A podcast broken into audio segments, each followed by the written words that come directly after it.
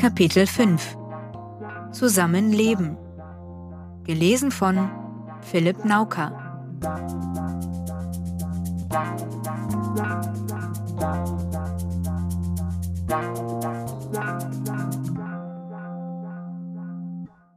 Unsere vielfältige Gesellschaft ist stark, weil Menschen sich engagieren beim Sport, bei der Freiwilligen Feuerwehr, in Musikschulen, in religiösen Gemeinden oder am Sorgentelefon.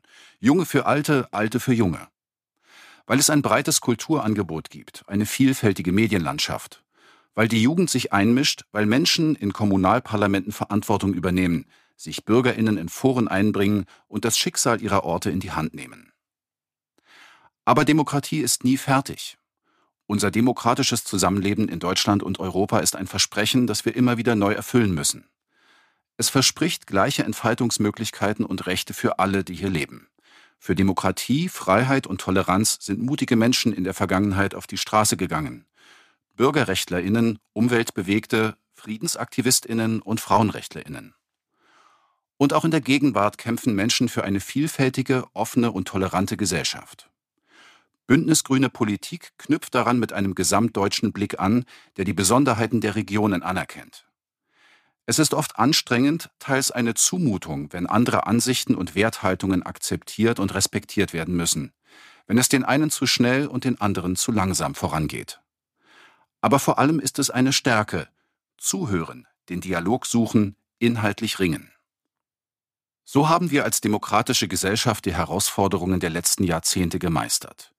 Nun gilt es mit voller Gleichberechtigung und mehr Beteiligung unsere liberale Demokratie zu stärken, in Deutschland und in Europa, auf den Straßen, in den Parlamenten und unsere Institutionen fit zu machen für die Aufgaben dieses Jahrzehnts. Menschen sind unterschiedlich, aber gleich in ihrer Würde und ihren Rechten. Nur wenn Würde und gleiche Rechte unverhandelbar sind, wenn alle Menschen in unserer Gesellschaft, in unserem Europa gleichen Schutz und gleiche Chancen haben und ihre Rechte in Anspruch nehmen können, kommen Freiheit und Sicherheit, individuelle und gesellschaftliche, heraus und wird Gerechtigkeit befördert. Dieser Anspruch ist jedoch noch nicht voll verwirklicht. Wenn mit Frauen die Hälfte der Bevölkerung nicht gleichberechtigt beteiligt, repräsentiert und bezahlt wird und Menschen noch immer Diskriminierung, Rassismus und Antisemitismus erleben, ist die Demokratie nicht vollkommen. Nötig sind mehr Zugänge, mehr Teilhabe, mehr Selbstwirksamkeit und mehr Repräsentanz, zum Beispiel für Menschen in prekären Lebensverhältnissen, Menschen mit Migrationsgeschichte oder mit Behinderung. Eine gleichberechtigte Gesellschaft braucht Politik, die Strukturen verändert. Rassismus trifft uns nicht alle, aber er geht uns alle an. Wenn wir als Gesellschaft lernen, Vielfalt als kulturellen, gesellschaftlichen und wirtschaftlichen Reichtum zu begreifen, schützen wir uns gegenseitig vor Gewalt, Hetze, Ausgrenzung, Frauenhass, Queerfeindlichkeit und Rassismus. Aber das reicht noch nicht. Wir wissen, dass aus diskriminierenden Worten Taten werden. Die Angriffe von Demokratiefeindinnen, insbesondere von rechts, treffen unsere demokratische Gesellschaft bis ins Mark. Sie zielen auf Menschen beim Beten, beim ausgelassenen Beisammensein oder in den Institutionen des Staates. Ihnen muss mit einer antirassistischen und antifaschistischen Haltung klar entgegengetreten werden. Unsere Demokratie muss wehrhaft dagegenhalten mit einer starken Zivilgesellschaft, selbstbewussten Parlamenten, einer gut ausgestatteten und bürgerinnennahen Polizei und einer schnell handlungsfähigen, unabhängigen Justiz. Es ist Aufgabe der Politik, die Voraussetzungen dafür zu schaffen. Wie wir unser Zusammenleben gestalten, hängt stark vom Zusammenspiel zwischen Bürgerinnen und dem Staat ab. Wenn Menschen beteiligt und gehört werden, geht Planung schneller. Wenn Jugend mitentscheidet, werden Entscheidungen besser und zukunftsfester. Wenn Gleichberechtigung und Vielfalt herrschen, werden sie ausgewogener und nachhaltiger. Wir wollen deshalb mehr Möglichkeiten schaffen, damit Menschen sich einbringen können. Immer mehr Herausforderungen sind europäisch und global. Sie bewältigen wir nur in einer starken Europäischen Union, die Handlungswillen und Handlungsfähigkeit zusammenbringt und die von ihren Bürgerinnen aktiv und demokratisch mitgestaltet wird. Darum denken wir unsere Demokratie konsequent europäisch, wollen diese vertiefen und stärken, lähmende Blockaden strukturell überwinden und so Zukunftsfragen beherzt angehen. Unser Fixstern für die Weiterentwicklung der Europäischen Union ist die föderale Europäische Republik mit einer europäischen Verfassung. Die Pandemie hat etliche Defizite bei ihrer Bekämpfung wie unter dem Brennglas offenbart. Faxgeräte in Dauerbetrieb, fehlendes Personal und überbordende Bürokratie verhindern ein effektives staatliches Handeln. Unser Ziel ist ein moderner, engagierter Staat, der mit einer effizienten, zugänglichen Verwaltung transparent, offen und in der Lage ist, Krisen effektiv zu managen, digitale Teilhabe zu sichern und es den Bürgerinnen insgesamt leicht macht, ihren Alltag zu bewältigen und ihre Rechte in Anspruch zu nehmen. Gewohnte Traditionen und Prinzipien müssen überdacht werden, denn eine inklusive digitale Transformation und die Modernisierung von Verfahren sind zentrale Bausteine, um Demokratie, Teilhabe und Zusammenarbeit zu stärken. Um diese Aufgabe zu stemmen, ist eine bessere strukturelle Verankerung der Digitalisierung auf allen Verwaltungsebenen notwendig. Wir wollen mit Anstand und Transparenz regieren. Gleichberechtigung, Kooperation sowie der Zusammenhalt in Vielfalt sind Maßstäbe, um einen bürgerinnennahen Staat zu verwirklichen. Wir machen den Staat effektiver und bürgerinnennäher. Planungs- und Investitionsbeschleunigung. Bessere Qualität für schnellere Umsetzung. Deutschland braucht im nächsten Jahr eine Modernisierungsoffensive. Die Schieneninfrastruktur, erneuerbare Energien und die Energienetze müssen ausgebaut, Schulen, Straßen und Brücken saniert, digitale Infrastrukturen aufgebaut werden. Doch derzeit dauert es oft viel zu lange, solche Projekte zu realisieren. Investitionsmittel fließen nicht ab. Das wollen wir ändern. Für eine Planungsbeschleunigung schaffen wir mehr öffentliche Planungskapazitäten. Wir starten auf allen Ebenen eine Personaloffensive in Planungsbehörden und zuständigen Gerichten. Verfahren werden durch die Bündelung von Genehmigungen verschlankt und die vorhandenen Ansätze von konzentrierten Genehmigungen auf alle zentralen Infrastrukturprojekte ausgedehnt. Außerdem führen wir behördeninterne Listen ein und achten bei allen Planungen auf Inklusion. Zudem soll der Bundestag mehr Verantwortung bei Infrastrukturprojekten übernehmen, wenn darüber Konfliktlösungen schneller erreicht werden können. Auch die frühzeitige Einbindung der Bürgerinnen vor Ort führt in der Regel dazu, dass Projekte schneller und besser abgeschlossen werden können. Ziel ist, alle Planungs- und Umsetzungszeiten zu halbieren. Digitale Ämter, serviceorientiert, schnell und zuvorkommend. Jeden Tag verrichten gut ausgebildete Fachleute in den Behörden ihre Arbeit, um das Land am Laufen zu halten. Dennoch ist für viele Menschen der Kontakt zu deutschen Behörden unkomfortabel und unzeitgemäß. Ein Grund dafür sind unzureichende Technik und veraltete und überkommene Abläufe. Mit barrierefreien E-Government-Dienstleistungen, sicheren digitalen Beteiligungsformaten und Open Government wollen wir unsere Verwaltung modernisieren und unnötige Bürokratie wie Schriftformerfordernisse abbauen. Verwaltungsverfahren sollen stets digital gedacht und gestaltet werden, vor allem auch in der Zusammenarbeit mit Unternehmen. Gleichzeitig muss gewährleistet sein, dass die Türen des Staates auch für den persönlichen Kontakt mit den Bürgerinnen geöffnet bleiben und durch mobile Angebote ergänzt werden. Die Nutzung der digitalen Verwaltungsleistungen soll über einen zentralen Zugang erfolgen. Der Austausch von Unterlagen unter den Behörden muss nach Zustimmung und unter Beachtung des Datenschutzes möglich sein. Damit die Verwaltung all dies leisten kann, muss sie selbst digitalisiert werden.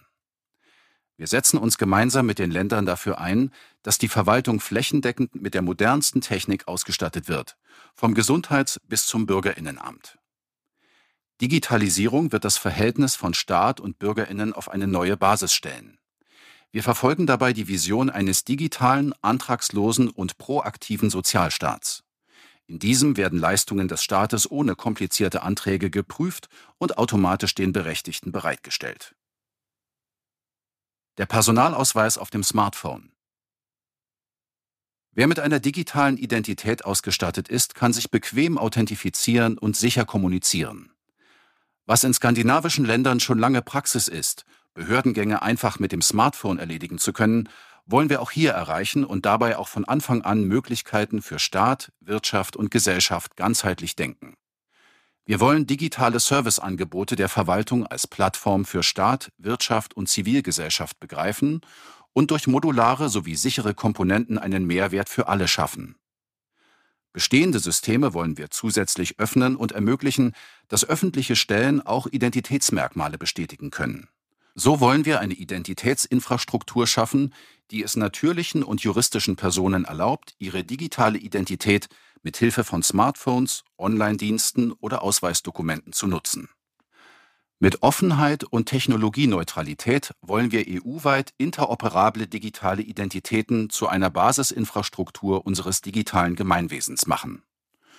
Für die Kommunikation mit der öffentlichen Hand wollen wir ein offenes System schaffen, das einen Ende-zu-Ende verschlüsselten Austausch von Nachrichten ermöglicht. Bürgerinnen sollen einen Anspruch auf die digitale Zustellung von Behördendokumenten erhalten. Dabei benötigen Menschen, die nur analog unterwegs sind, Unterstützung durch Weiterbildung und Hilfe. Jede Person soll mit einer kostenfreien digitalen Identität ausgestattet sein, um sich digital ausweisen und digital unterschreiben zu können. Ein solches Smartphone-Wallet kann in allen Sektoren verwendet werden. Im Rahmen einer ganzheitlichen E-Government-Strategie wollen wir einen Mobilpass für unterschiedlichste Mobilitätsangebote, Serviceangebote der Verwaltung, E-Health und E-Justice-Infrastrukturen und auch digitale Beteiligungsformate ermöglichen. Gleichzeitig wollen wir die gesetzlichen Grundlagen dafür schaffen, dass auch die Wirtschaft branchenübergreifend dieses Verfahren nutzen kann, etwa für sichere Login-Verfahren, Finanz- und Versicherungsdienstleistungen oder auch durch digitale Vollmachten erlaubte Zugriffe auf öffentliche Register, etwa zur Verifikation von Führerscheinen. Die EU und Deutschland müssen bei hoheitlichen digitalen Identitäten Vorreiter sein und Vertrauen durch Souveränität schaffen. Transparenzgesetz für Open Data der Zugang zu staatlichen Datenbeständen ermöglicht innovative elektronische Dienstleistungen sowie neue demokratische Beteiligungsmöglichkeiten. Auch für neue technologische Anwendungen ist der geregelte Zugang zu offenen Daten aus staatlichen Beständen wichtig. Durch die Vorlage eines Bundestransparenzgesetzes werden wir staatliche Datenbestände der Allgemeinheit nach den Prinzipien der Open Data zur Verfügung stellen. So heben wir den Schatz von mit öffentlichen Mitteln erwirtschafteten, nicht personenbeziehbaren Daten. Das bestehende Datenportal GovData wollen wir zu einem zentralen und nutzerfreundlichen Open- und E-Government-Portal ausbauen. Zur Sicherung umfassender gleichberechtigter Teilhabe und einer souveränen Verwaltung wollen wir, wo immer dies möglich ist, offene Standards, Schnittstellen und Software nutzen, die entstehende Software unter freier Lizenz veröffentlichen und werden sie als Standard in die Vergabe- und Vertragsordnungen für öffentliche Gelder aufnehmen. Erneuerung braucht gute Daten. Auch die Corona-Krise hat wieder einmal gezeigt, dass Deutschland bei der Verfügbarkeit von Daten weit hinter vergleichbaren Ländern zurückliegt. Während in den USA viele Daten quasi in Echtzeit vorlagen und politische Maßnahmen zeitnah evaluiert werden konnten, fehlen bei uns hinreichende und schnell verfügbare Daten. Wir wollen das ändern und zeitnah Daten der Forschung, den politischen Entscheidungsträgerinnen und der Zivilgesellschaft zur Verfügung stellen. Wir richten ein öffentliches Dateninstitut mit einem gesetzlichen Forschungsauftrag ein, um Grundsatzfragen zur besseren Verfügbarmachung oder Anonymisierung von Daten zu behandeln und die Vernetzung, Entwicklung von Standards und Lizenzmodellen voranzutreiben. Ziel ist es, die Forschung in dem Bereich zu verbreitern, neue Ansätze zu testen, den Austausch zwischen verschiedenen Projekten zu befördern und beratend bei der Zusammenführung von Daten zu unterstützen. Damit soll auch Missbrauch verhindert und Schlichtungen sollen begleitet werden. Es braucht einen Paradigmenwechsel hin zu gemeinsamen Standards statt abgeschotteter Datensilos und zum Beispiel die Möglichkeit, über Datentreuhandmodelle einfaches und datenschutzfreundliches Datenteilen zu ermöglichen. Das Statistische Bundesamt stärken wir ebenfalls, um die Datenverfügbarkeit für Politik, Öffentlichkeit und die Forschung zu verbessern und die Daten zeitnäher zur Verfügung zu stellen. Klimaneutrale Bundesverwaltung Klimaschutz braucht Vorreiter und Vorbilder. Wir wollen, dass die Bundesverwaltung endlich beides wird. Die Bundesverwaltung muss klimaneutral werden. Das umfasst sowohl die Versorgung mit Ökostrom und den Fuhrpark der Bundesbehörden als auch die Gebäude des Bundes, die mit erneuerbaren Heiz- und Kühlsystemen ausgestattet und umfassend energetisch modernisiert werden. Mit der Einführung eines Solarstandards über Neubauten hinaus werden die Dächer der Bundesbehörden zu Kraftwerken. Bei Dienstreisen sind Flugreisen auf ein Minimum zu begrenzen. Zudem sorgen wir dafür, dass der Bund seine Beschaffung und seine Förderkriterien an der Einhaltung von ökologischen, Menschenrechts- und sozialen Standards orientiert. Bei der Ausschreibung und Förderung von öffentlichen Vorhaben wollen wir bei der Wirtschaftlichkeitsberechnung einen CO2-Schattenpreis zugrunde legen. So geht die Politik mit gutem Beispiel voran. Der lernende Staat. Corona und Klimakrise führen uns vor Augen, mit welch großen Herausforderungen Regierung und Verwaltung heute umgehen müssen. Wir wollen, dass die öffentliche Verwaltung in die Lage versetzt wird, vorausschauend zu handeln und sich zugleich zügig und konsequent an ihre jeweiligen Aufgaben anpassen zu können. Dafür braucht es eine Kultur behördlicher Zusammenarbeit sowie der Ermöglichung innovativer Ansätze. Innovationseinheiten und agile Projektteams in den Behörden sollen diesen Kulturwandel befördern und zugleich für Zusammenarbeit über alle Ebenen hinweg sorgen. Flexible Arbeitszeiten und eine positive Fehlerkultur stärken die Akzeptanz neuer Verhaltensmuster. Die Behörden sollen eng und transparent mit Wissenschaften, Wirtschaft und Zivilgesellschaft zusammenarbeiten, sich untereinander vernetzen sowie neue Ideen testen. Künstlerinnen und andere Kreative sollen als Ideen- und Impulsgeberinnen in Transformationsprozesse einbezogen werden. Mitarbeitende und Beamtinnen der öffentlichen Verwaltung sollen außerdem in ihrer Expertise und Kreativität etwa durch Fortbildungen gefördert und gestärkt werden. Wir setzen uns zudem für mehr Kooperation der Ministerien bei der Verfolgung gemeinsamer Ziele ein. Justiz entlasten und digitalisieren. Gerichte und Strafverfolgungsbehörden haben mit einer hohen Arbeitsbelastung zu kämpfen. Verfahren dauern zu lang.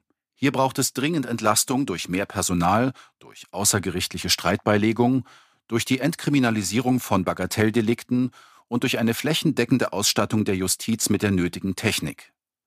Wir wollen grundsätzlich die Justiz serviceorientierter gestalten und hierzu neue Wege suchen.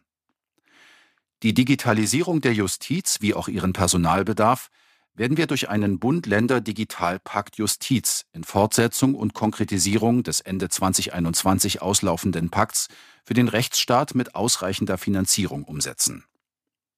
Polizei und Staatsanwaltschaft müssen digital zusammenarbeiten können, wozu es einheitliche Programme und zureichende Bandbreiten braucht. Wir fördern und vereinfachen die elektronische Kommunikation zwischen Bürgerinnen und Justiz. Dazu gehört der leichte Zugang zum Recht durch schnelle Online-Verfahren für einfache Rechtssachen und zu stärkenden konsensuellen Verfahren der Streitbeilegung. Wir wollen das externe ministerielle Einzelfallweisungsrecht gegenüber der Staatsanwaltschaft beschränken und transparent machen und den Ländern ermöglichen, Modelle der gerichtlichen Selbstverwaltung zu erproben. Den öffentlichen Dienst stärken und modernisieren. Der öffentliche Dienst, die Millionen Menschen, die in Verwaltungen, Ministerien und Behörden arbeiten, sind ein Rückgrat unserer Demokratie und das Fundament unseres Gemeinwesens. Doch in den letzten Jahrzehnten wurde zu oft am öffentlichen Dienst gespart und gekürzt. Die Konsequenzen spüren wir heute alle.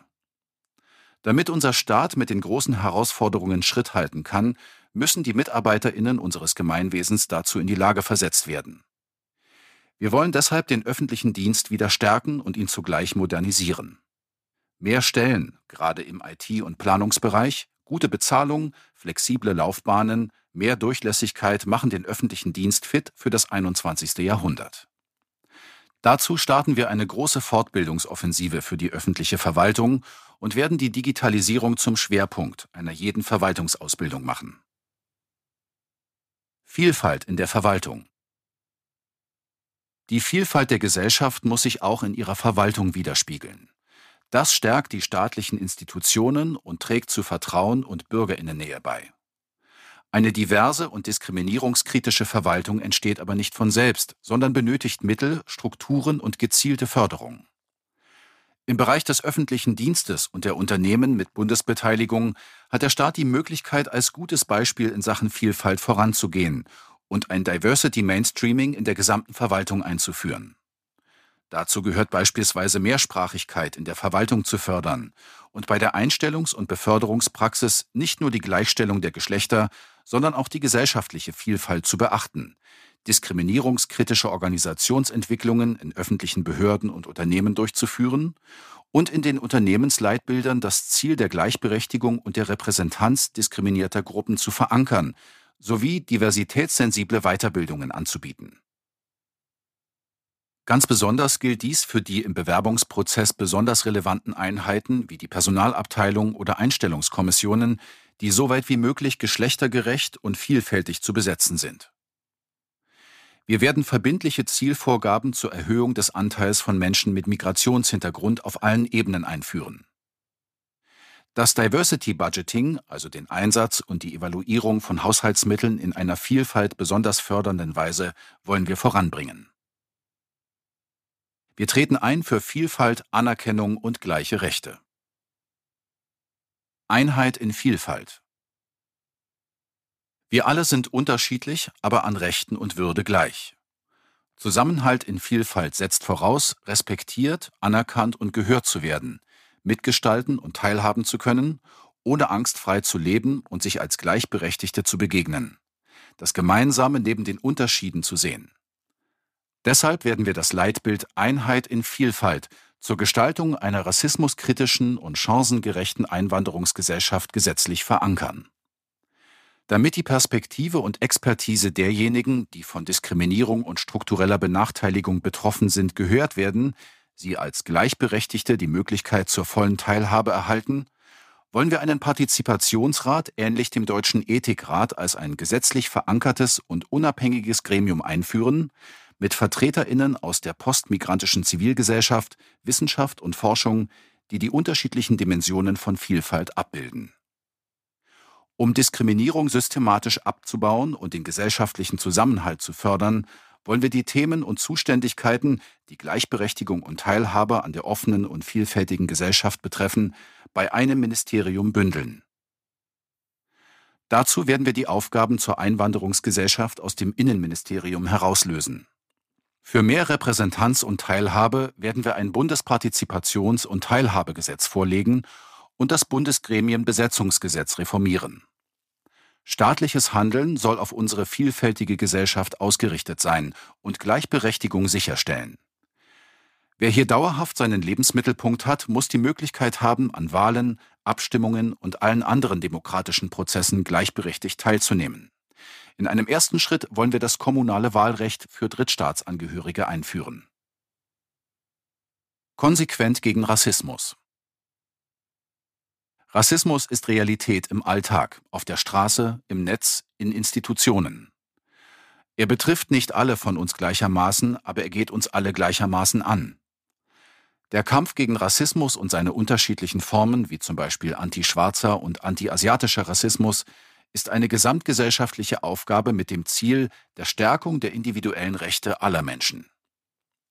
Rassismus und alle Formen von Diskriminierungen stellen nicht nur eine große Gefahr für die betroffenen Menschen dar, sondern bedrohen auch das gleichberechtigte und friedliche Zusammenleben sowie die Sicherheit in Deutschland. Wir wollen den Schutz vor und die Beseitigung von Diskriminierungen, strukturellem und institutionellem Rassismus mit einem staatlichen Gewährleistungsanspruch in der Verfassung verankern, ergänzend zur überfälligen Ersetzung des Begriffs Rasse.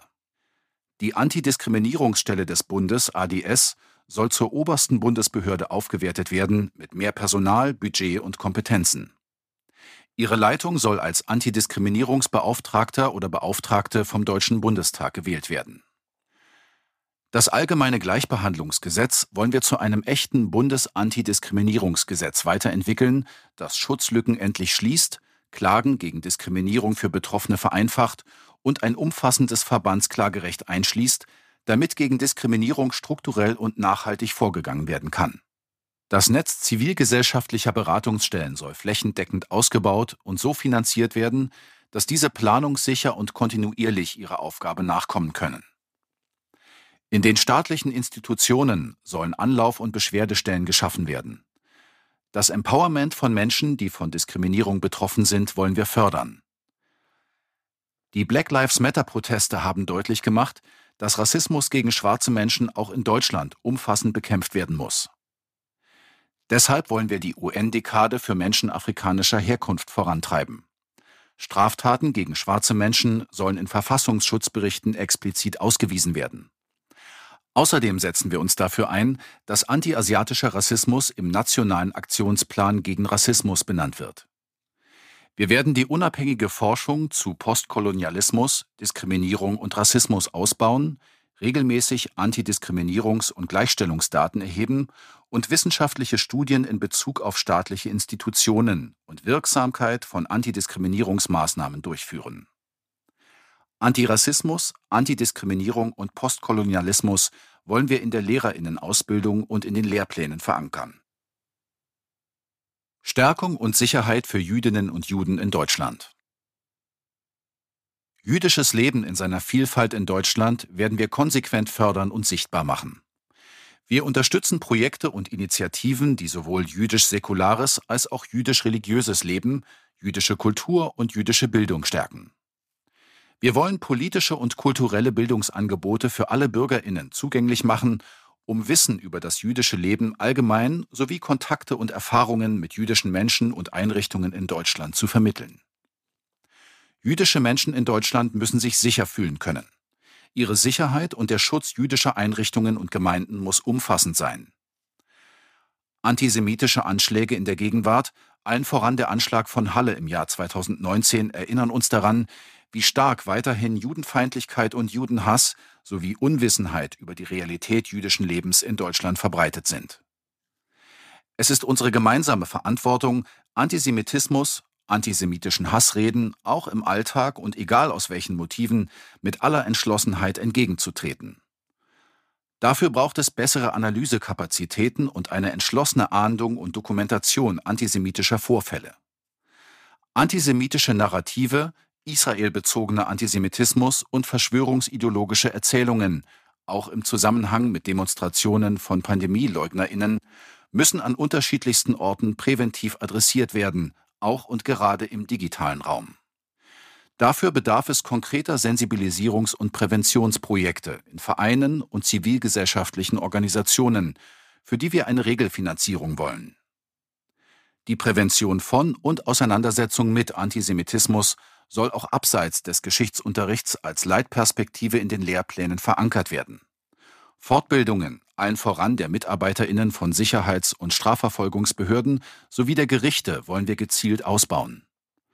Es braucht Leitlinien für einen effektiven Schutz jüdischer Einrichtungen, bei deren Entwicklung die jüdischen Gemeinden einbezogen werden müssen.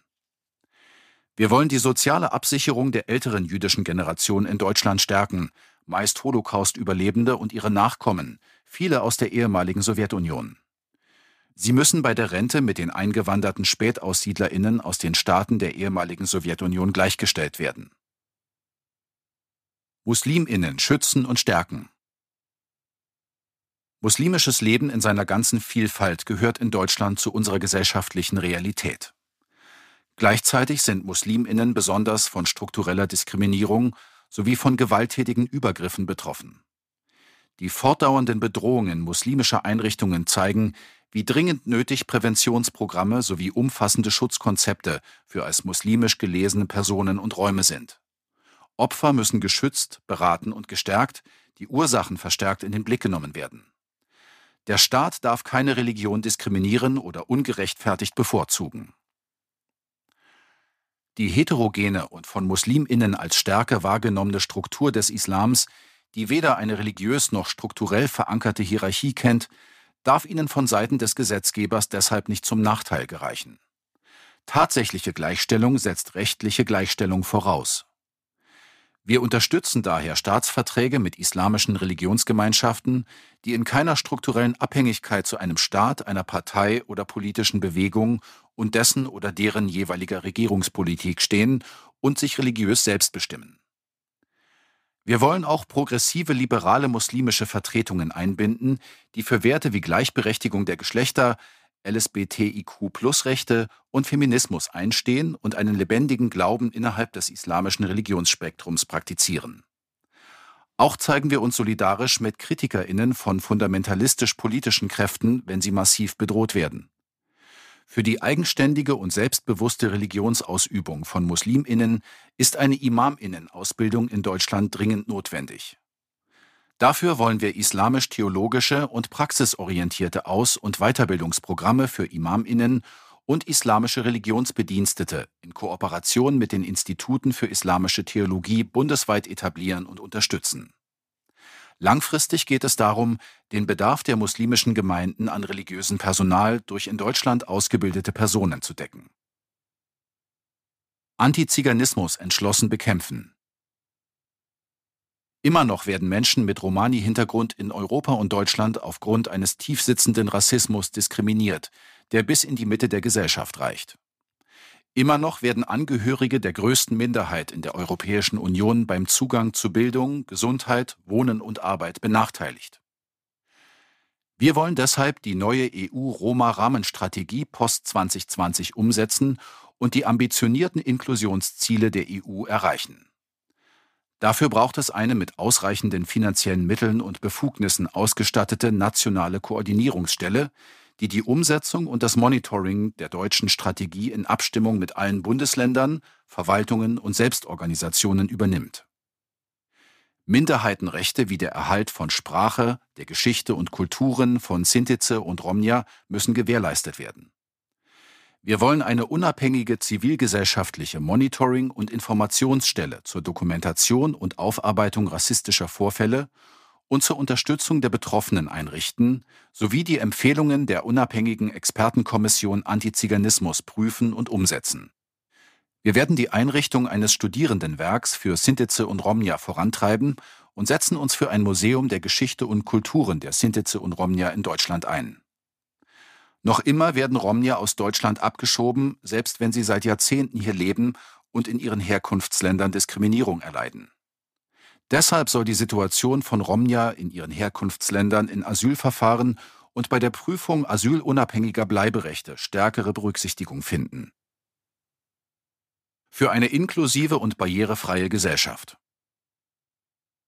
Wir treten für eine inklusive Gesellschaft gemäß der UN-Behindertenrechtskonvention ein, in der Menschen mit Behinderung ihre Fähigkeiten und Talente selbst einbringen können. Stufen, zu enge Türen oder schwer lesbare Webseiten. In unserem Alltag gibt es viele unterschiedliche Dinge, die für Menschen mit Behinderung, aber auch für ältere Menschen, Eltern mit Kinderwagen oder Verletzte mit Gipsbein eine Barriere darstellen. Es ist mühsam, manchmal unmöglich, Angebote zu nutzen, die für andere selbstverständlich sind. Wir wollen Barrierefreiheit schaffen, damit Menschen mit unterschiedlichen Behinderungen, auch psychischen Erkrankungen gleichberechtigt am öffentlichen Leben teilhaben und selbstbestimmt gemeinsam mit nichtbehinderten Menschen leben, lernen und arbeiten können. Das wollen wir mit einem Barrierefreiheitsgesetz erreichen, das private wie öffentliche Anbieterinnen öffentlich zugängliche Angebote und Dienstleistungen zu umfassender Barrierefreiheit und den Bund innerhalb von zehn Jahren zur Herstellung der Barrierefreiheit seiner Gebäude verpflichtet. Kleine Unternehmen werden durch eine Überforderungsklausel geschützt, aber zu angemessenen Vorkehrungen verpflichtet. Durch eine Erhöhung der Bundesförderung soll der Anteil barrierefreier Wohnungen deutlich erhöht werden. Um selbstbestimmte Mobilität und selbstbestimmtes Wohnen zu ermöglichen, wollen wir außerdem die Städtebauförderung für inklusive Stadtquartiere stärken und die soziale Wohnraumförderung an Barrierefreiheit binden. Im ÖPNV, den alle Menschen mit Schwerbehinderung kostenfrei nutzen sollen können, in öffentlichen Einrichtungen, Ladengeschäften, Gewerbe- und Bürogebäuden soll Barrierefreiheit zum Standard werden.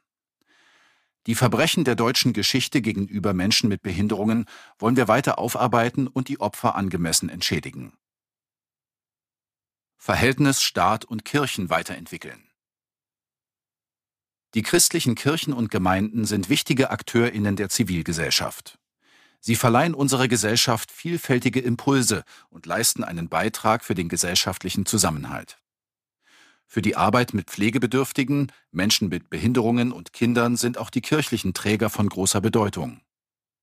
Ihre tatkräftige Unterstützung, wenn es um Seenotrettung und die Integration von Geflüchteten geht, ist ein wichtiger gesellschaftlicher Beitrag. Das Grundrecht auf Religions-, Gewissens- und Weltanschauungsfreiheit wollen wir, auch weltweit, weiter stärken und religiös oder weltanschaulich Verfolgte schützen. Wir wahren das Selbstbestimmungsrecht der Religionsgemeinschaften, suchen die Kooperation und den Dialog mit allen Religions- und Weltanschauungsgemeinschaften, die das Grundgesetz achten, und stehen dabei stets zum säkularen Staat und seinem Neutralitätsprinzip. Auch Konfessionsfreie haben einen Anspruch auf umfassende Berücksichtigung ihrer Belange und auf gleichberechtigte Teilhabe. Die gewachsene Beziehung zwischen Staat und den christlichen Kirchen wollen wir erhalten und wo nötig der gesellschaftlichen Realität anpassen. So wollen wir, dass beispielsweise das kirchliche Arbeitsrecht reformiert und die gewerkschaftliche Mitbestimmung gefördert wird, sowie die Ausnahmeklauseln für die Kirchen im Betriebsverfassungsgesetz und im Allgemeinen Gleichbehandlungsgesetz aufgehoben werden. Der religiöse Verkündigungsbereich bleibt hiervon unberührt.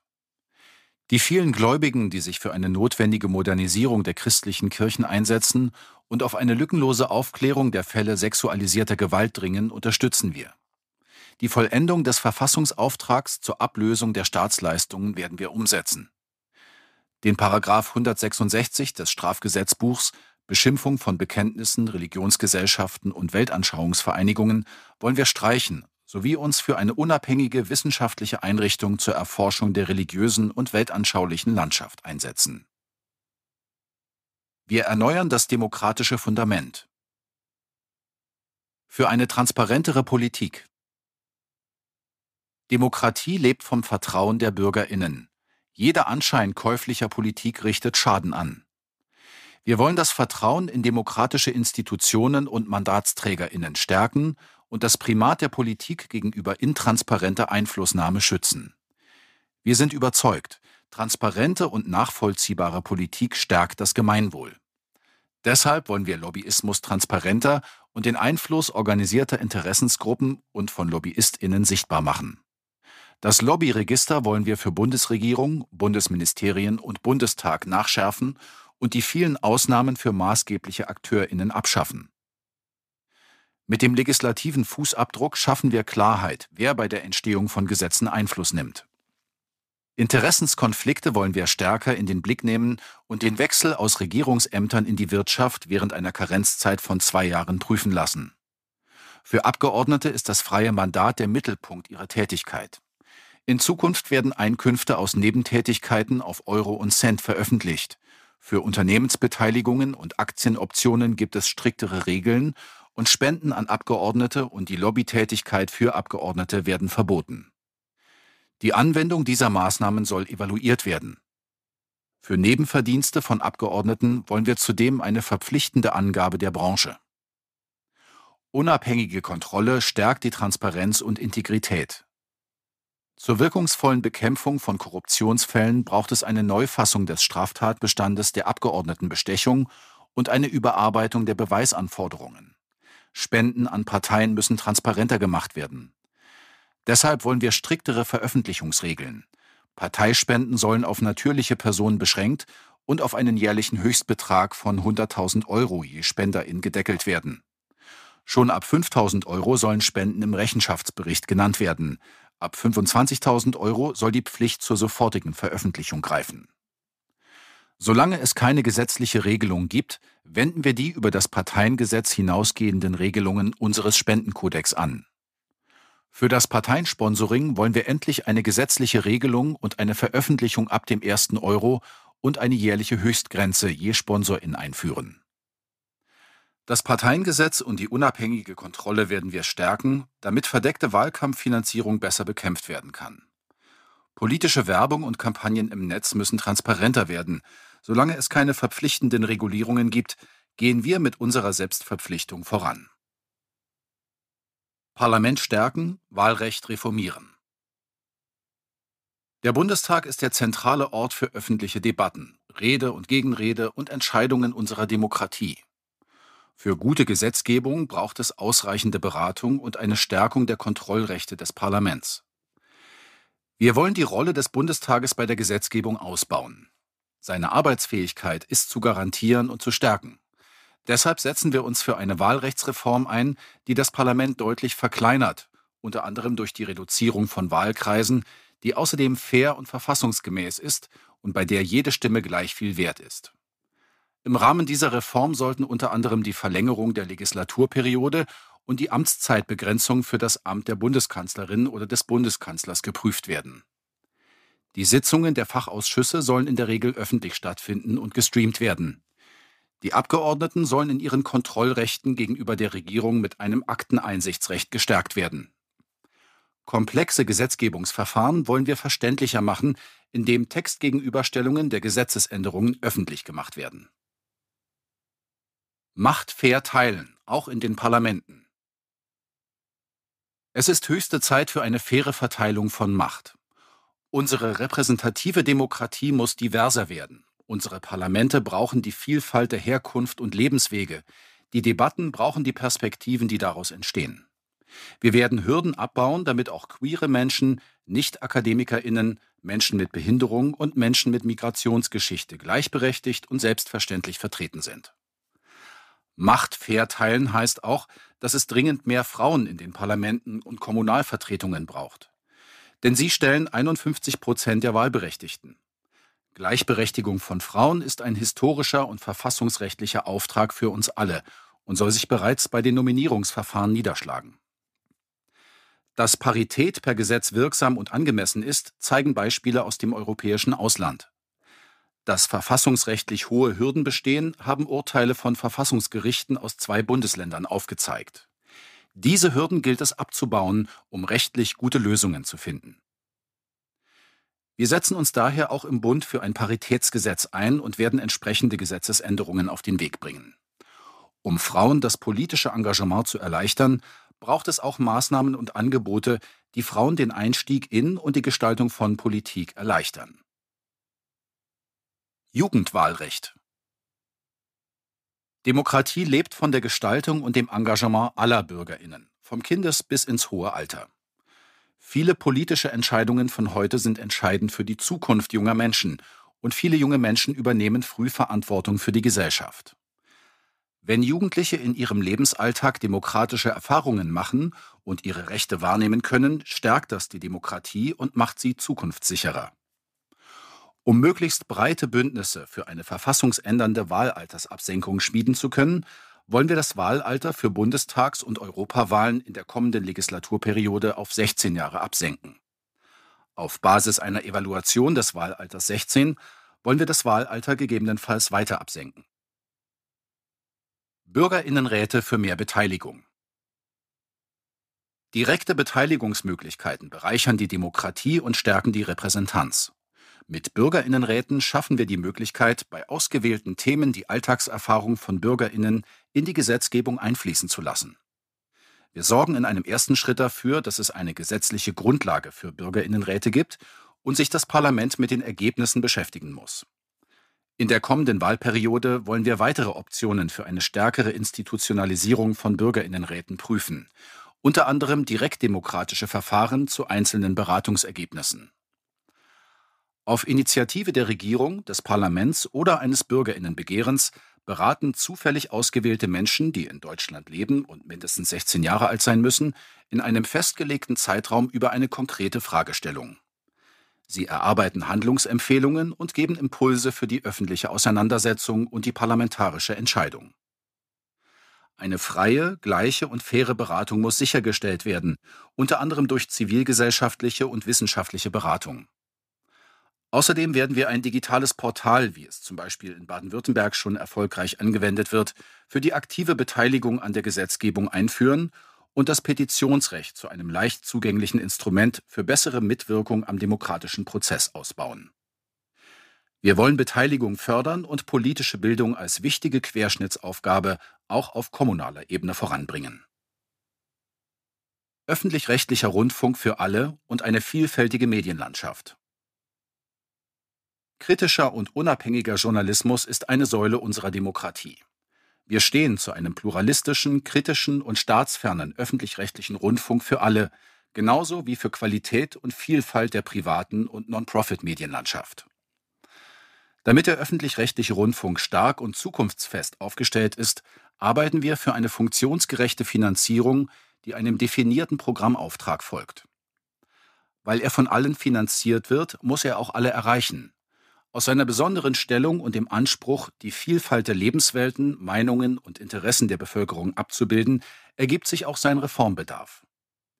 Die Digitalisierung des öffentlich-rechtlichen Rundfunks muss vorangetrieben und seine bisherigen Angebote müssen überprüft werden. Hierfür wollen wir gemeinsam mit den Ländern eine Initiative auf den Weg bringen und eine gesellschaftliche Debatte anstoßen. Wir setzen uns für Rundfunkräte ein, die die Vielfalt unserer heutigen Gesellschaft besser abbilden, durchsetzungsstärker sowie Sender und staatsferner werden. Die Mediatheken der öffentlich-rechtlichen sollen bei angemessener Vergütung der Urheberinnen dauerhaft zugänglich und europäisch verzahnt werden.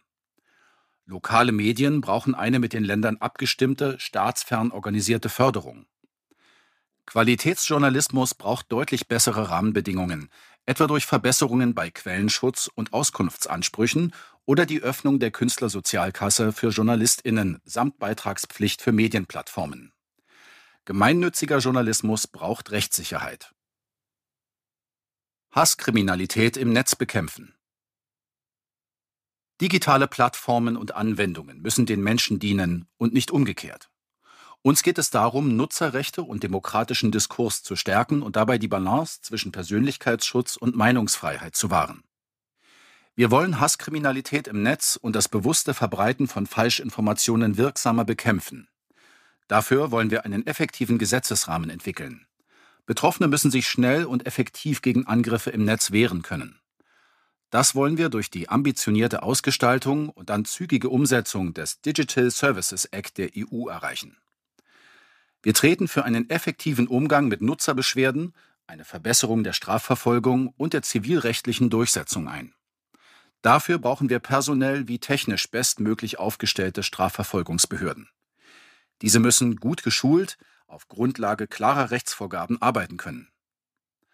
Plattformbetreiberinnen müssen ihrer großen Verantwortung europaweit gerecht werden. Sie dürfen bestehende Rechte nicht aushöhlen, sind für Inhalte haftbar und müssen beim Moderieren von Inhalten die Grundrechte wahren.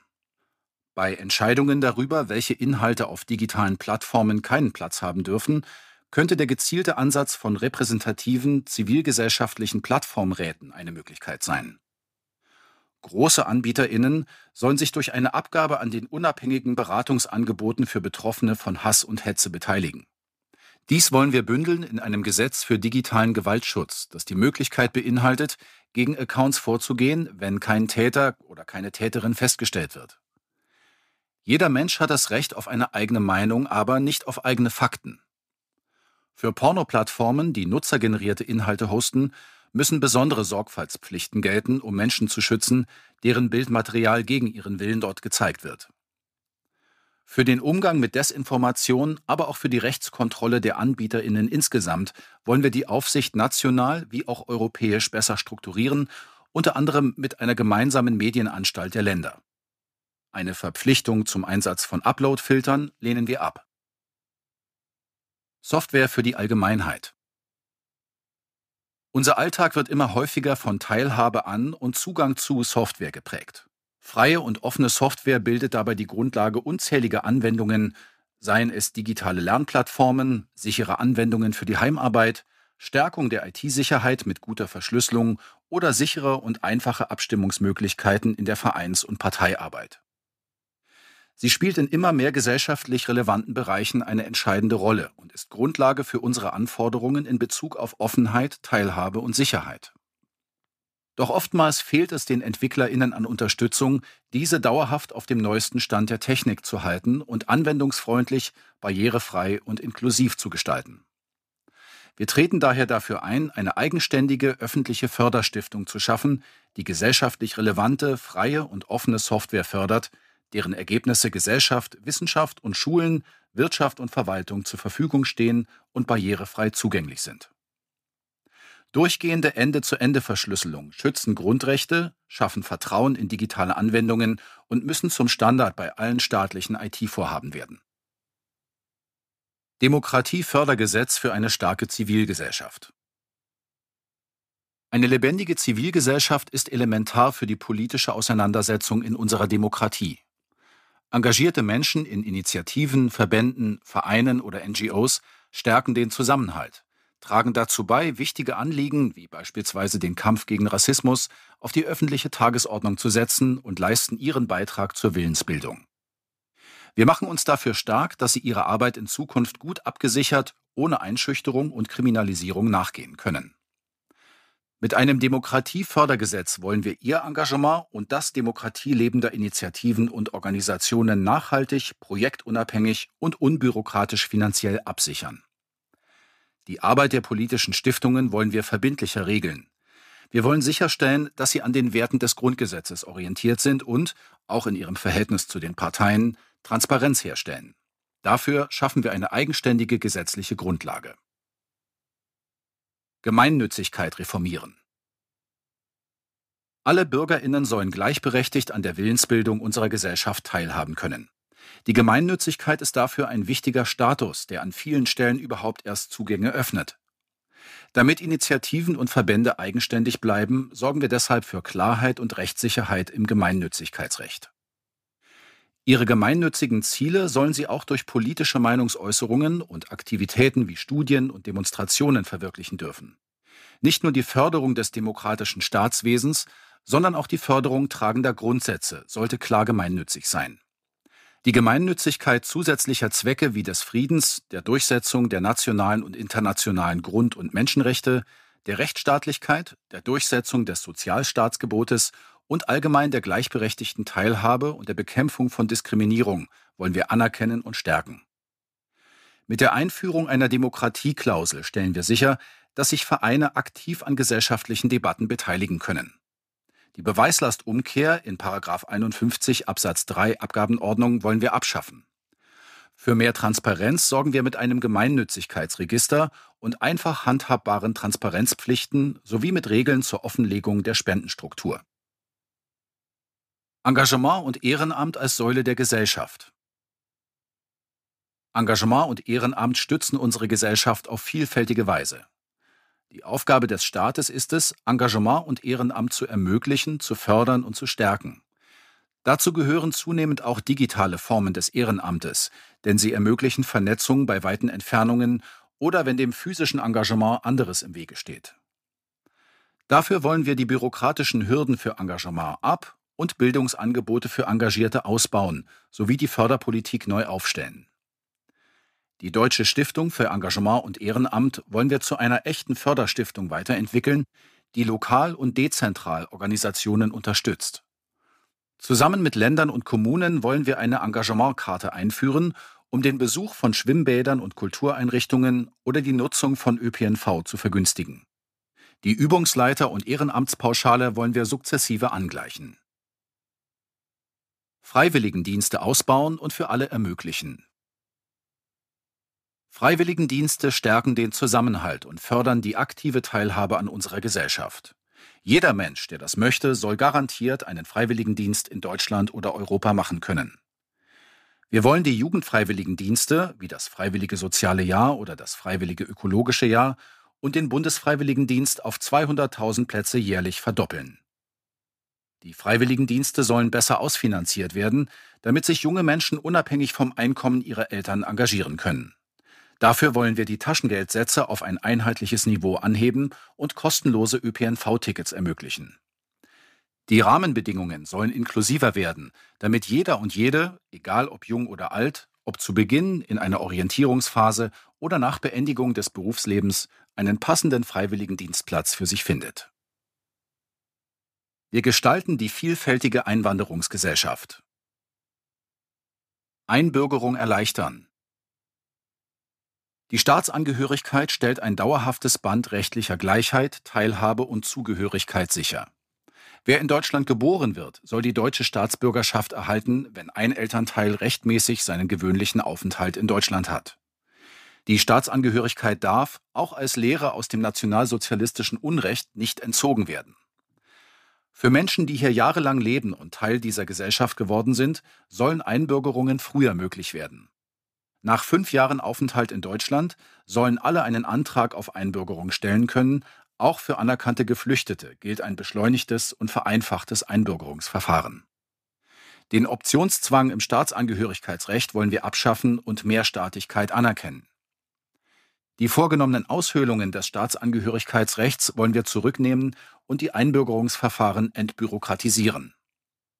Hindernisse bei der Identitätsklärung, die nicht in der Hand der Einzubürgernden liegen, dürfen ihnen nicht angelastet werden. Für binationale Familien und Paare, egal ob mit oder ohne Trauschein, wollen wir die Einreise unbürokratisch und fair gestalten. Um sich in Deutschland ein Leben aufzubauen, braucht es langfristige Perspektiven. Ein modernes Einwanderungsgesetz für eine vielfältige Einwanderungsgesellschaft. Deutschland ist ein Einwanderungsland, doch bis heute fehlen eine aktive Einwanderungspolitik und ein Einwanderungsrecht, das Einwanderung tatsächlich fördert und nicht komplizierter macht.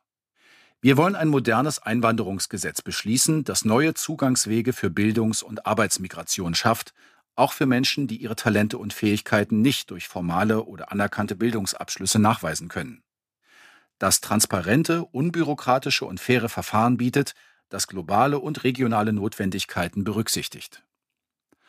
Dafür soll auf Basis des jährlichen Arbeitskräftebedarfs eine punktebasierte Talentkarte eingeführt werden. Wir erleichtern die Bildungsmigration über Stipendien und Ausbildungsvisa, genauso wie die Voraussetzungen für eine unbefristete Aufenthaltserlaubnis und die Anerkennung von im Ausland erworbenen Berufsqualifikationen. Außerdem beenden wir den automatischen Verlust der Aufenthaltserlaubnis nach einem sechsmonatigen Aufenthalt im Ausland. Für Menschen, die sich ohne sicheren Aufenthaltstitel in Deutschland befinden, jedoch in den Arbeitsmarkt integriert sind oder deren Qualifizierung in den Arbeitskräftebedarf passt, soll es die Möglichkeit zum echten Spurwechsel geben. Gut funktionierende Konzepte der Arbeitsmigration wie die Westbalkanregelung bauen wir aus und verstetigen sie. Integration gelingt nur mittendrin, Sprache, Zugang, Teilhabe von Anfang an. Ankommen ist in einer vielfältigen Einwanderungsgesellschaft ein wechselseitiger Prozess mit dem Ziel, gleiche Zugänge und Teilhabechancen in allen Bereichen des Lebens zu schaffen.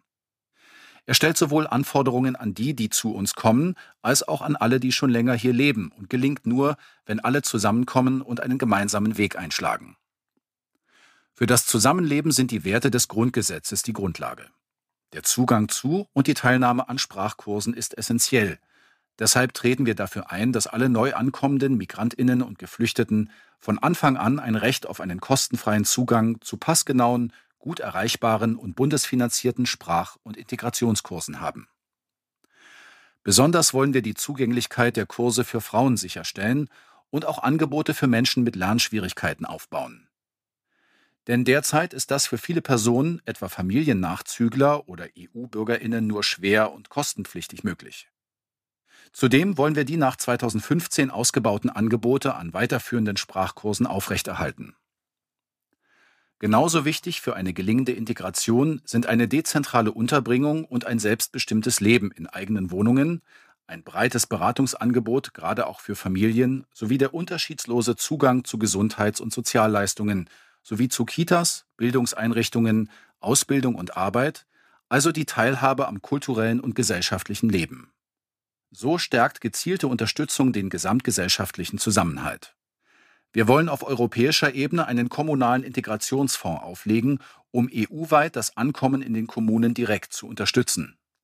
Damit sollen unter anderem Migrationsberatungsstellen gestärkt und aufgebaut, Dolmetschleistungen im Gemeinwesen finanziert, zivilgesellschaftliche Unterstützungsstrukturen gefördert und strukturelle Entlastungen der Kommunen, die sich zur Aufnahme von Geflüchteten bereit erklären, in der EU gesichert werden.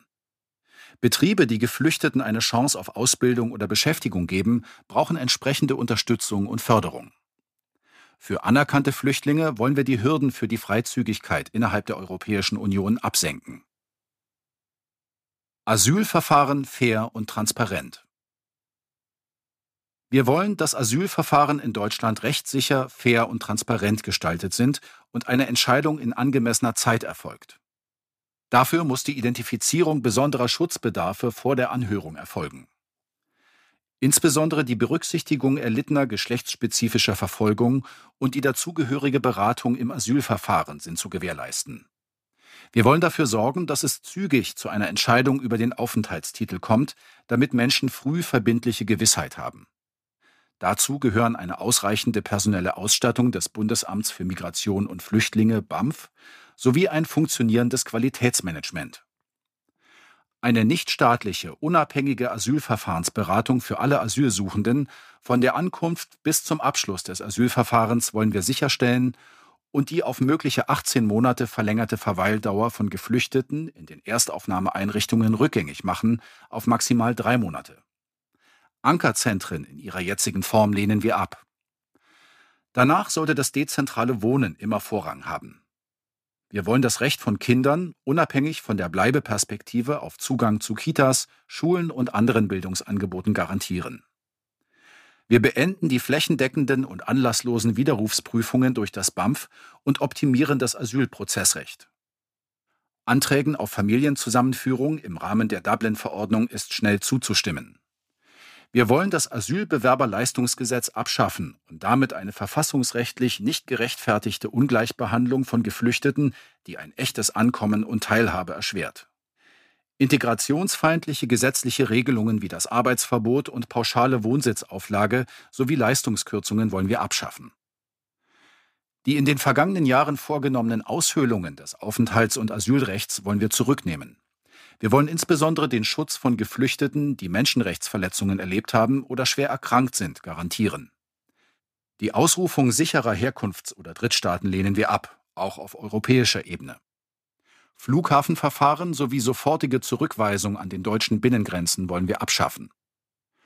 Ein pandemiebedingter Verlust von Arbeits-, Ausbildungs- oder Studienplätzen darf nicht zu aufenthaltsrechtlichen Nachteilen führen. Raus aus der Duldung. Mehr als 200.000 Menschen, darunter viele Kinder und Jugendliche, leben über viele Jahre in einem Zustand der Perspektivlosigkeit und Rechtsunsicherheit in Deutschland, weil sie nur geduldet sind. Das ist weder für die Betroffenen noch für das gesellschaftliche Zusammenleben gut. Rechtliche Unsicherheit und fehlende Teilhabechancen erschweren es massiv, anzukommen und in Deutschland ein Zuhause zu finden. Wir wollen die Anzahl der Menschen, die sich von Duldung zu Duldung hangeln müssen, deshalb möglichst auf Null reduzieren. Für diese Menschen braucht es nach fünf Jahren Aufenthalt ein sicheres Bleiberecht. Heranwachsende, Jugendliche und Familien mit minderjährigen Kindern sollen nach drei Jahren einen Aufenthaltstitel bekommen. In Fällen, in denen Menschen trotz nachgewiesener ernsthafter Bemühungen keinen Nationalpass erhalten können, wollen wir einen Passersatzausweis ausstellen, wenn die Betroffenen in Deutschland geboren sind und ihre Identität geklärt ist. Durch die Umwandlung der Ausbildungs- und Beschäftigungsduldung in Aufenthaltsrechte verschaffen wir den Menschen einen verlässlichen Zugang zu Ausbildung und Arbeitsmarkt und sorgen für Planungssicherheit in den Betrieben. Opfer von Menschenhandel sollen ein sicheres Bleiberecht bekommen. Menschen, die nach sorgfältiger Prüfung der asyl- und aufenthaltsrechtlichen Voraussetzungen sowie nach Ausschöpfung aller Rechtsschutzmöglichkeiten kein Aufenthaltsrecht erhalten und bei denen keine Abschiebehindernisse entgegenstehen, müssen zügig wieder ausreisen. Wir wollen dies durch umfassende und unabhängige Beratung und Unterstützung begleiten. Jede Abschiebung ist mit großen menschlichen Härten verbunden. Abschiebungen, zum Beispiel über Rückübernahmeabkommen, sind das letzte Mittel, wenn die Rückkehr verweigert wird. Freiwillige Ausreisen haben immer Vorrang. Haft ohne Verbrechen zur Durchsetzung der Ausreise ist ein massiver Eingriff in das verfassungsrechtlich garantierte Freiheitsrecht. Die Berücksichtigung des Trennungsgebots und die Gewährung von Rechtsbeistand ist daher sicherzustellen. Abschiebungen in Kriegs- und Krisenländer werden wir beenden, den Abschiebestopp nach Syrien und Afghanistan bundesweit wieder einsetzen. Wir treten dafür ein, dass es keine Zusammenarbeit mit syrischen Behörden für Abschiebungen geben und die Abschiebepartnerschaft mit Afghanistan beendet wird. Die Ausweisung sicherer Gebiete darf keine Grundlage für Rückführungen in unsichere Länder begründen. In Länder, für die das Auswärtige Amt aufgrund von Covid-19 eine Reisewarnung ausgesprochen hat, darf nicht abgeschoben werden. Wir rücken Feminismus, Queerpolitik und Geschlechtergerechtigkeit in den Fokus. Gleichberechtigung in allen Lebensbereichen. Feminismus nimmt alle in den Blick und schafft Selbstbestimmung, Teilhabe und Gerechtigkeit. Ziel ist eine Gesellschaft, in der alle unabhängig vom Geschlecht selbstbestimmt leben und auch Frauen überall gleichberechtigt mitgestalten können, von der Arbeitswelt bis in die Parlamente. Das ist eine Aufgabe für alle Geschlechter. Dafür braucht es auch Männer, die für eine Gesellschaft einstehen, in der Macht, Möglichkeiten und Verantwortung gerecht geteilt werden und Sexismus entschieden bekämpft wird. Geschlechtergerechtigkeit ist eine Querschnittsaufgabe, die wir intersektional denken. Mit einem Gender-Check wollen wir prüfen, ob eine Maßnahme oder ein Gesetz die Gleichberechtigung der Geschlechter voranbringt und dort, wo es ihr entgegensteht, dementsprechend eingreifen. Die Vergabe öffentlicher Aufträge soll auch Kriterien der Geschlechtergerechtigkeit berücksichtigen. Die neu geschaffene Bundesstiftung Gleichstellung werden wir zu einer effektiven, verlässlich finanzierten und unabhängigen Institution ausbauen, die gesichertes Wissen zu den Lebenslagen aller Geschlechter bereitstellt und wirksame Maßnahmen für Gleichberechtigung entwickelt, bündelt und für Wirtschaft, Politik und Öffentlichkeit zugänglich macht. Hierfür leisten die Sozialwissenschaften und die Gender Studies einen unverzichtbaren Beitrag. Wir brauchen eine verbindliche Gleichberechtigungsstrategie, die alle Lebens- und Politikbereiche umfasst, ressortübergreifend arbeitet und die Erkenntnisse in umsetzbare Ziele übersetzt. Es wird Zeit für eine feministische Regierung, in der Menschen aller Geschlechter gleichermaßen für Geschlechtergerechtigkeit eintreten. Geschlechtsspezifische Gewalt bekämpfen. Schutz vor geschlechtsspezifischer Gewalt, die vor allem Frauen betrifft, ist eine gesellschaftliche Gemeinschaftsaufgabe. Gewalt im häuslichen und persönlichen Nahbereich ist ein strukturelles Problem, das sowohl in der medialen Darstellung als auch in der Rechtsprechung oft verharmlost wird. Wir brauchen daher mehr Aufklärungsarbeit und spezifische Gewaltpräventionsprogramme. Mit der Istanbul-Konvention haben wir ein Instrument an der Hand, das die notwendigen Maßnahmen beschreibt. Dazu gehört auch eine Erweiterung der Kriminalstatistik, damit das Ausmaß von in Deutschland verübten Femiziden und anderen Straftaten, die aus Frauenhass begangen werden, differenziert erfasst wird und diese Taten systematisch als Hasskriminalität eingestuft werden. Zur Verbesserung des Schutzes vor geschlechterspezifischer Gewalt muss das Gewaltschutzgesetz evaluiert und novelliert werden. Gewaltbetroffene Frauen, deren Aufenthaltsstatus von dem Aufenthaltsstatus ihres Ehemanns oder Partners abhängt, sollen einen eigenständigen Aufenthaltstitel erhalten können. Polizei und Justiz müssen im Umgang mit Betroffenen sexualisierter Gewalt umfassend geschult und sensibilisiert sein. Verbale sexuelle Belästigung im öffentlichen Raum wollen wir nicht hinnehmen und werden auch geeignete Ordnungsmaßnahmen dagegen prüfen. Opfer von Vergewaltigungen brauchen eine flächendeckende qualifizierte Notfallversorgung, einschließlich anonymer Spurensicherung und der Pille danach. Angebote für psychosoziale Prozessbegleitung sollen gestärkt werden.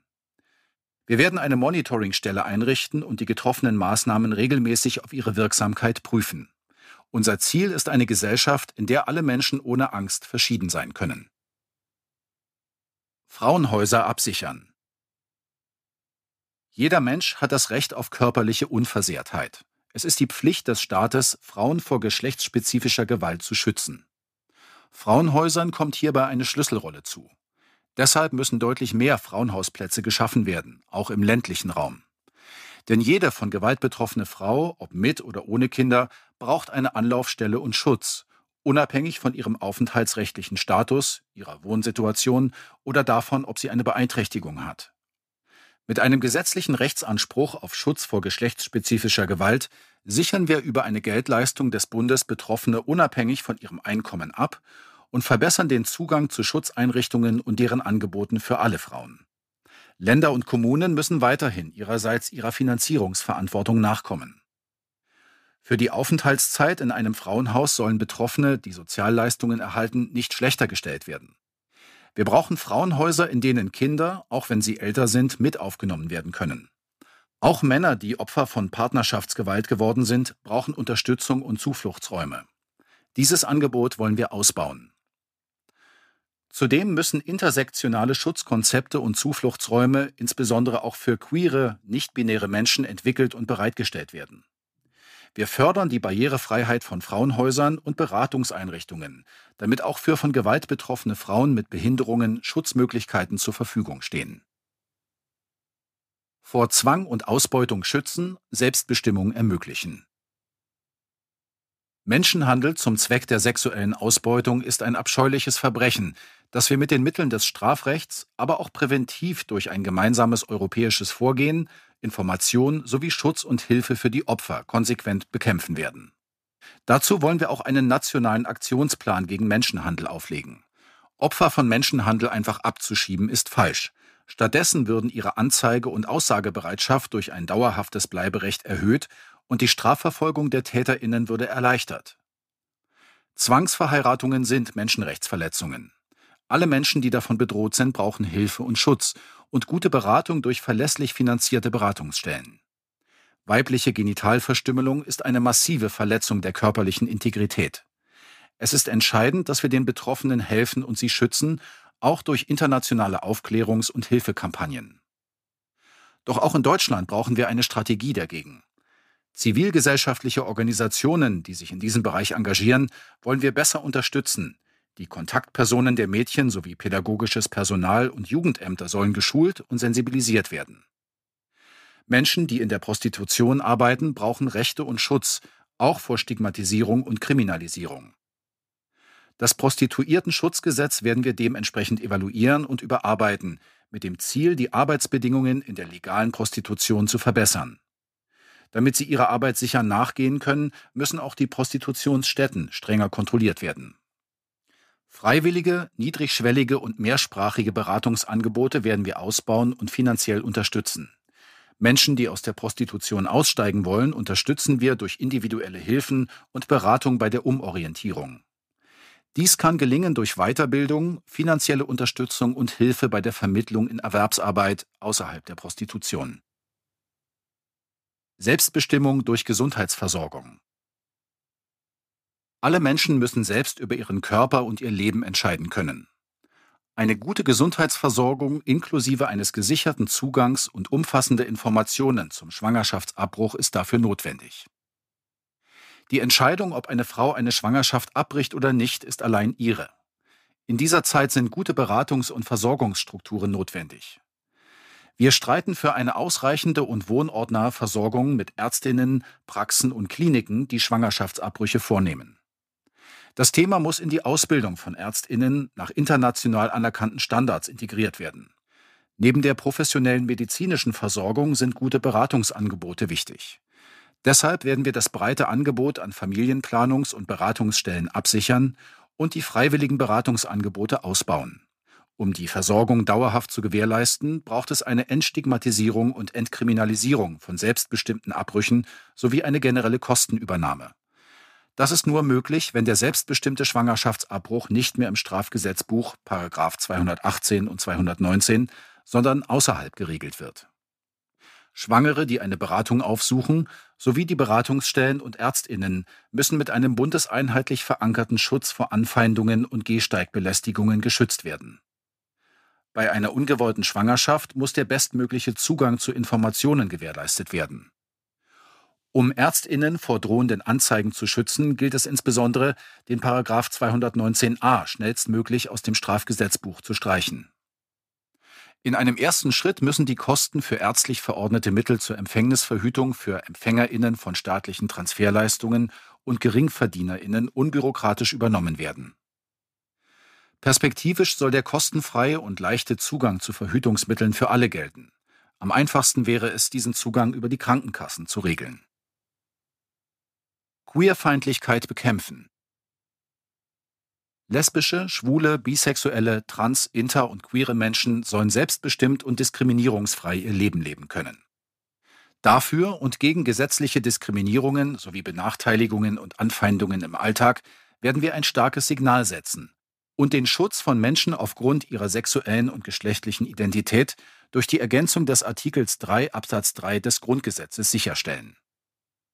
Wir werden gemeinsam mit den Organisationen der Community einen bundesweiten, ressortübergreifenden Aktionsplan Vielfalt leben für die Akzeptanz sexueller und geschlechtlicher Vielfalt vorlegen. Mit dem Ziel, LSBTIQ gleichberechtigte Teilhabe am gesellschaftlichen Leben zu garantieren, um die Akzeptanz von Vielfalt zu fördern. Dazu gehören auch Maßnahmen zur LSBTIQ inklusiven Gesellschaftspolitik sowie die institutionelle Förderung und Projektförderung der LSBTIQ-Verbände, Organisationen und Stiftungen. Das diskriminierende Blutspendeverbot für schwule und bisexuelle Männer sowie transgeschlechtliche Personen wollen wir aufheben. LSBTIQ sind besonders oft von sexualisierter Gewalt betroffen. Gegen LSBTIQ gerichtete Hasskriminalität werden wir entschieden bekämpfen. Um queere Jugendliche insbesondere auch im ländlichen Raum zu schützen und zu stärken, wollen wir mit einer bundesweiten Aufklärungskampagne für junge Menschen über die Vielfalt sexueller Orientierungen und geschlechtlicher Identitäten informieren und bezüglich Homo-, Bi-, Trans- und Queerfeindlichkeit sensibilisieren. Wir werden uns gemeinsam mit den Ländern dafür einsetzen, dass sich geschlechtliche und sexuelle Vielfalt und Diversität in den Lehr- und Bildungsplänen wiederfinden und diese konsequent umgesetzt werden. Queerfeindliche Straftaten sollen statistisch gesondert erfasst werden. Selbstbestimmung garantieren, transsexuellen Gesetz aufheben. Mit einem Selbstbestimmungsgesetz werden wir dafür sorgen, dass das überholte transsexuellen Gesetz endlich aufgehoben wird. Eine Änderung des Geschlechtseintrags und des Namens auf Antrag der betroffenen Person werden wir ermöglichen, ohne dass dafür psychologische Zwangsgutachten notwendig sind. Das Offenbarungsverbot werden wir konkretisieren und vorsätzliche Verstöße dagegen sanktionieren. Wir schreiben fest, dass alle nicht notwendigen Operationen und Behandlungen an intergeschlechtlichen Kindern verboten werden und Lücken in den entsprechenden Gesetzen geschlossen werden. Operationen, die als medizinisch notwendig durchgeführt wurden, sollen unter Berücksichtigung eines strengen Datenschutzes zentral erfasst werden, um eine bessere Nachvollziehbarkeit für Betroffene und eine bessere Datengrundlage zu erreichen. Bei Gesundheitsleistungen sowie körperangleichenden Operationen und Hormontherapien muss das Selbstbestimmungsrecht gesichert sein. Den Anspruch auf medizinische körperangleichende Maßnahmen wollen wir gesetzlich verankern und dafür sorgen, dass die Kostenübernahme durch das Gesundheitssystem gewährleistet wird. Wir werden einen Entschädigungsfonds für die Opfer aus dem Kreis der trans- und intergeschlechtlichen Personen, deren körperliche Unversehrtheit verletzt wurde oder deren Ehen zwangsgeschieden wurden, einrichten. Wir stärken Sicherheit und Bürgerinnenrechte. Sicherheit für alle und eine gut ausgestattete und bürgerinnennahe Polizei.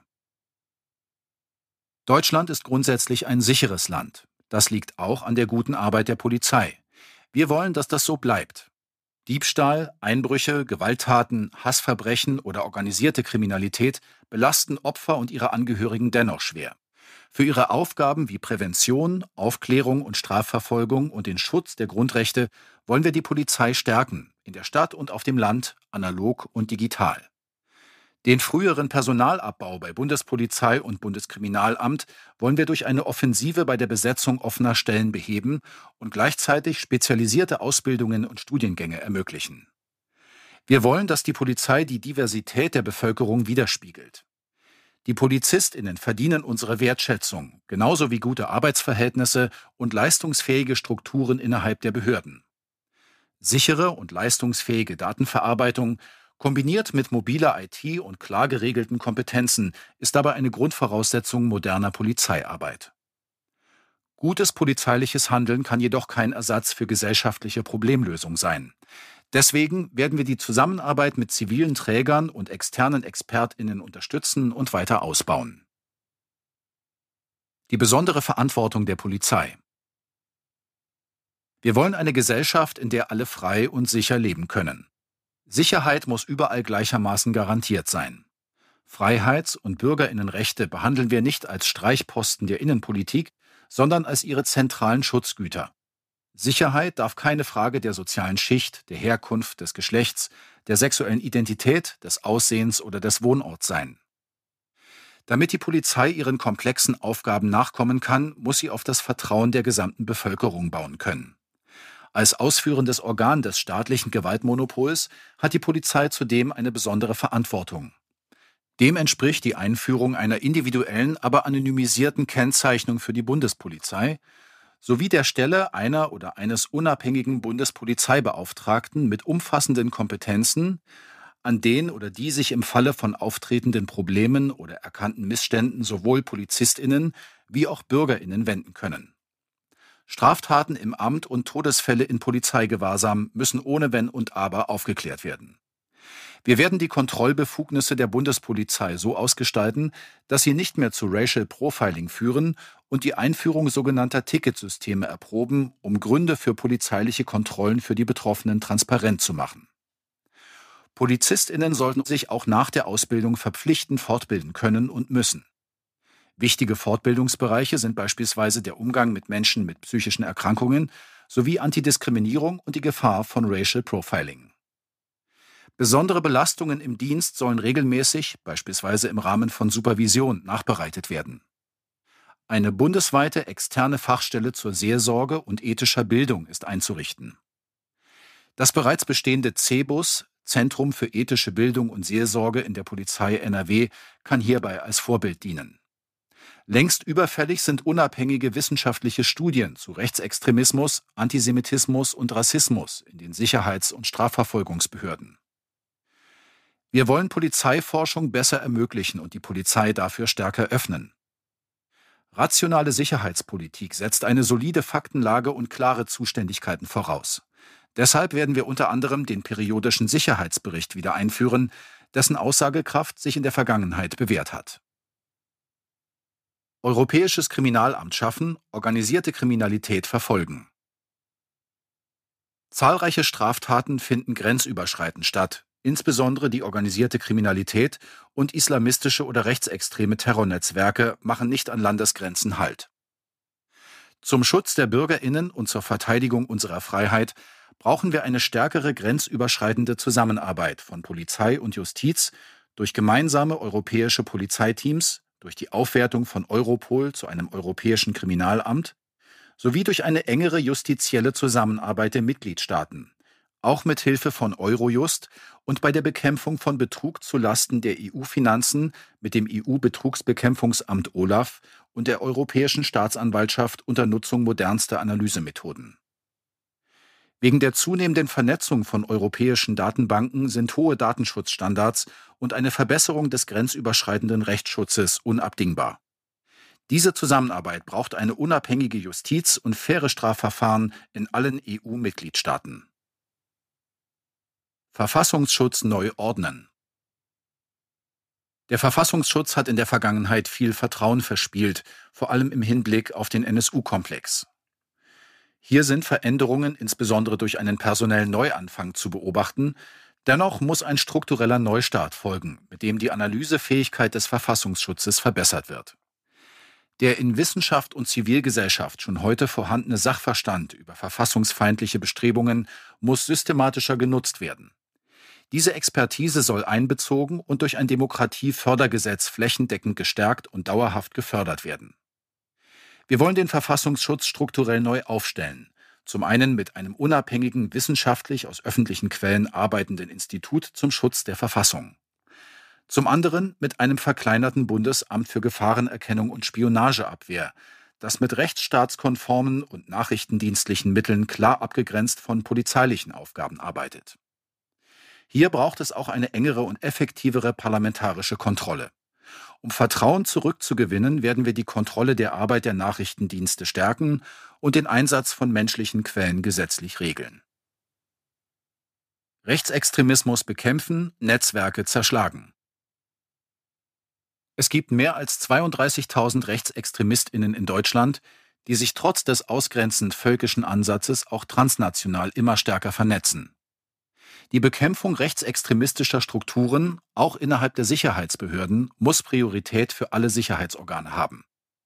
Dazu braucht es ein Bündel aus Prävention, Schutz und Sanktionsmaßnahmen. Durch eine bundesweit vernetzte Präventionsstrategie wollen wir die Präventionsarbeit massiv ausbauen und dabei auch die antifeministische und nationalistisch-völkische Dimension des Rechtsextremismus in den Blick nehmen.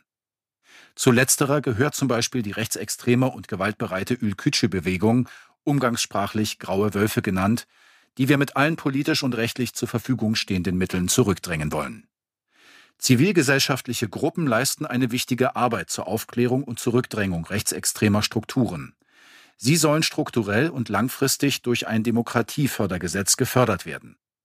Wir werden unabhängige wissenschaftliche Studien zu Rassismus und Rechtsextremismus in den verschiedenen Sicherheitsbehörden initiieren, Hassgewalt erfassen und konsequent verfolgen. Rechtsextreme müssen konsequenter und zügiger als bisher aus Sicherheitsbehörden entfernt werden. Hierfür wollen wir die rechtlichen Voraussetzungen schaffen. Die Mordserie des rechtsterroristischen NSU sowie andere rassistische und rechtsextremistische Terrorakte in Deutschland, zum Beispiel die Morde in Hanau, sind nach wie vor nicht vollständig aufgearbeitet. Deshalb richten wir nach dem Vorbild der Stasi-Unterlagenbehörde ein Archiv über rechten Terror ein, in dem auch die Dokumente und Ergebnisse der 13 parlamentarischen Untersuchungsausschüsse zum NSU ausgewertet werden und die langfristig Wissenschaftlerinnen, Journalistinnen und der Zivilgesellschaft zugänglich sind. Unsere Solidarität gilt allen Opfern und Betroffenen von rechtsterroristischen, extrem rechten und rassistischen Angriffen. Wir wollen daher auf Bundesebene einen Fonds für Opfer und Betroffene, insbesondere rechtsextremer, rassistischer oder islamistischer Gewalt einrichten. Vor Terrorismus schützen. Jede Form politisch motivierter Gewalt gefährdet unseren Rechtsstaat. Insbesondere durch Terrorismus von gewaltbereiten Rechtsextremistinnen und Islamistinnen ist die öffentliche Sicherheit in Deutschland bedroht. Um die offene Gesellschaft, unsere Demokratie und die Menschen zu schützen, müssen wir Terror entschieden bekämpfen, durch effektive intersektional ausgerichtete Präventionsarbeit, bessere Vernetzung der Sicherheitsbehörden und eine konsequente Überwachung von sogenannten Gefährderinnen. Dazu braucht es eine europäisch abgestimmte Definition des Gefährderbegriffs mit rechtlich überprüfbaren Ein- und Ausstufungskriterien. Gefährderinnen müssen engmaschig überwacht werden. Ziel ist, dass gegenüber Gefährderinnen offene Haftbefehle konsequent vollstreckt und laufende Verfahren über Ländergrenzen hinweg zusammengezogen werden. Die Kooperation und Kommunikation zwischen den Sicherheitsbehörden auch über Ländergrenzen muss reformiert werden, wozu die Schaffung rechtlicher Grundlagen für die Terrorabwehrzentren GTAZ und GETZ gehört. Jenseits der Terrorabwehr lehnen wir Grundrechtseingriffe aufgrund einer Einstufung als sogenannter Gefährder oder Gefährderin ab. Aussteigerprogramme für Menschen aus der rechtsextremistischen oder islamistischen Szene werden wir ebenso ausbauen wie Hilfs- und Beratungsangebote für Opfer und deren Angehörige. Es braucht ein bundeseinheitliches, professionalisiertes Präventions- und Deradikalisierungsnetzwerk, analog zu den zivilgesellschaftlichen Trägern, die sich bereits besser als die politischen Ebenen in Bund und Ländern vernetzt haben. Prävention und Deradikalisierung in Haftanstalten wollen wir stärken. Um Attentate zu erschweren, werden wir illegalen Waffenhandel auch und gerade auf Online-Marktplätzen verstärkt verfolgen. Mehr Sicherheit durch weniger Waffen. In Deutschland gibt es über 5 Millionen legale Waffen. Jedes Jahr sterben Menschen auch durch legale Waffen, beim Hantieren mit ihnen oder durch Straftaten. Diese reichen von häuslicher Gewalt über Amokläufe bis hin zu extremistischen Attentaten. Solche Straftaten werden nicht unbedingt durch die berechtigten Legalwaffenbesitzerinnen begangen, sondern auch durch Menschen, die sich rechtswidrig Zugang zu diesen Waffen verschaffen, weil sie über entsprechende Zugänge, zum Beispiel im gemeinsamen Haushalt, verfügen. Um ein valides Bild über die Dimensionen und Ursachen solcher Straftaten zu erhalten, braucht es eine verbesserte kriminalstatistische Erfassung. Es muss dokumentiert werden, ob eine Straftat mit einer legalen oder illegalen Schusswaffe begangen wurde, ob es bei der Tat auch zu einer Schussabgabe kam und ob die oder der Tatverdächtige berechtigt war, die Waffe zu besitzen oder nicht. Jeder Mensch, der durch eine Waffe stirbt, ist einer zu viel. Deshalb wollen wir die Verfügbarkeit von tödlichen Schusswaffen, außer für Jägerinnen, die ohne diese Waffen ihre Aufgaben nicht erfüllen können, schrittweise beenden. Auch im Bereich des Schießsports setzen wir uns im Dialog mit Sportschützinnen für die Umstellung auf nicht tödliche Schusswaffen ein. Bevölkerungsschutz krisenfest machen.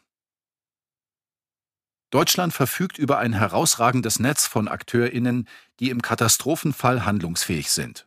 Das Rückgrat hierfür bilden die überwiegend freiwilligen Mitglieder der Hilfsorganisationen, Feuerwehren und des Technischen Hilfswerks.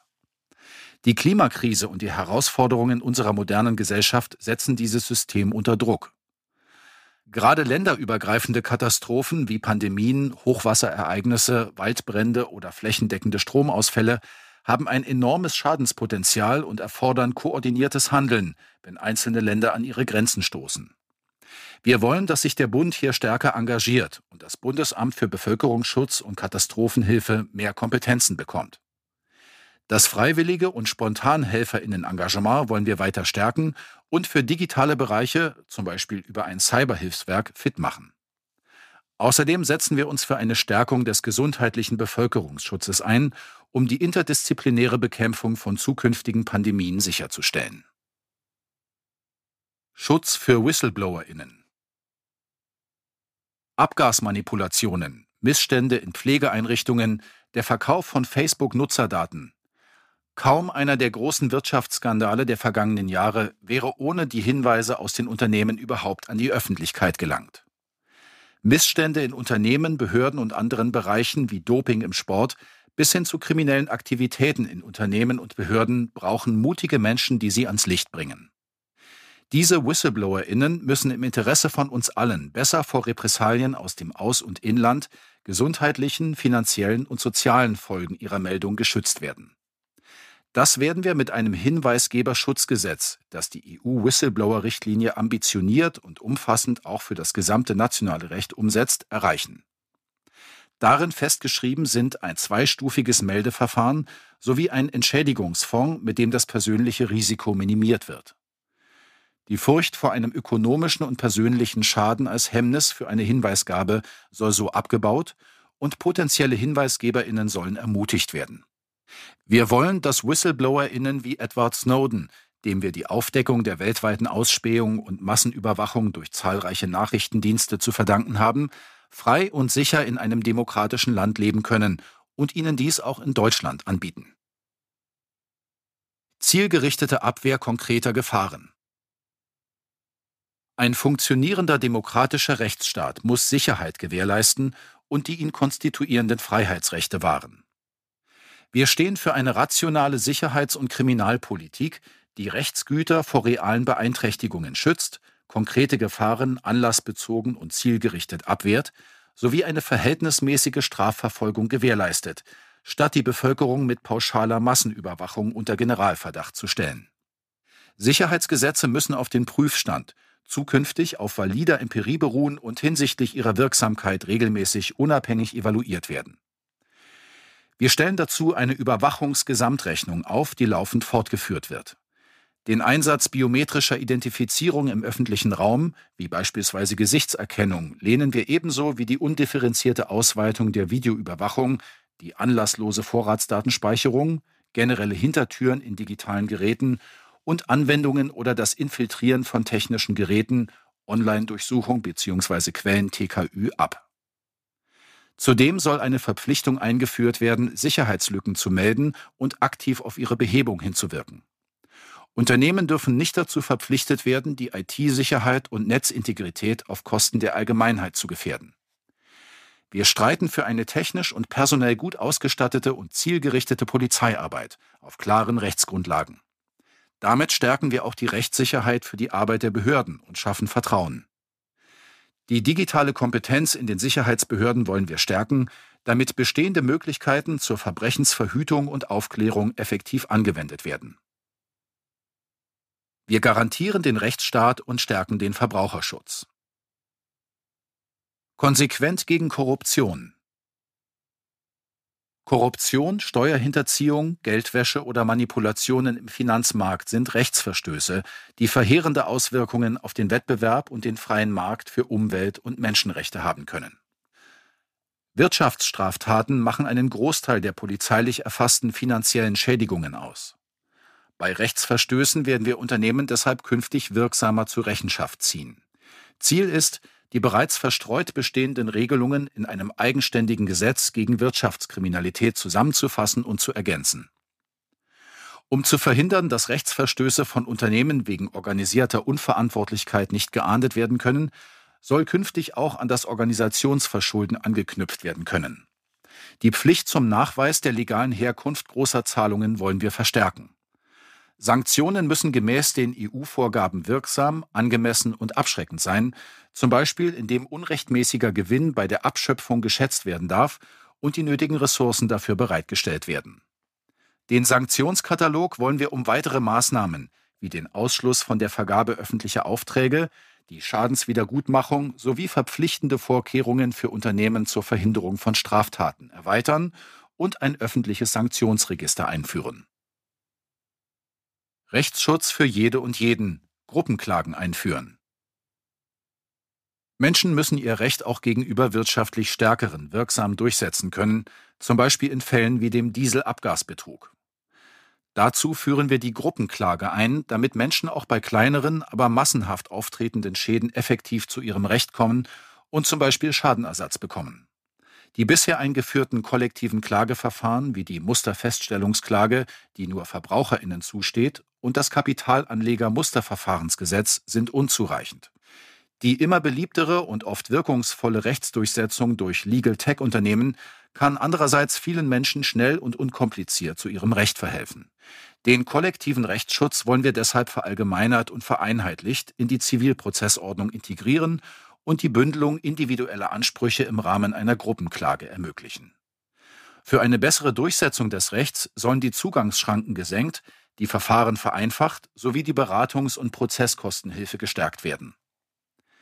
Die Verbandsklagerichtlinie der EU setzen wir verbraucherfreundlich und zügig in nationales Recht um.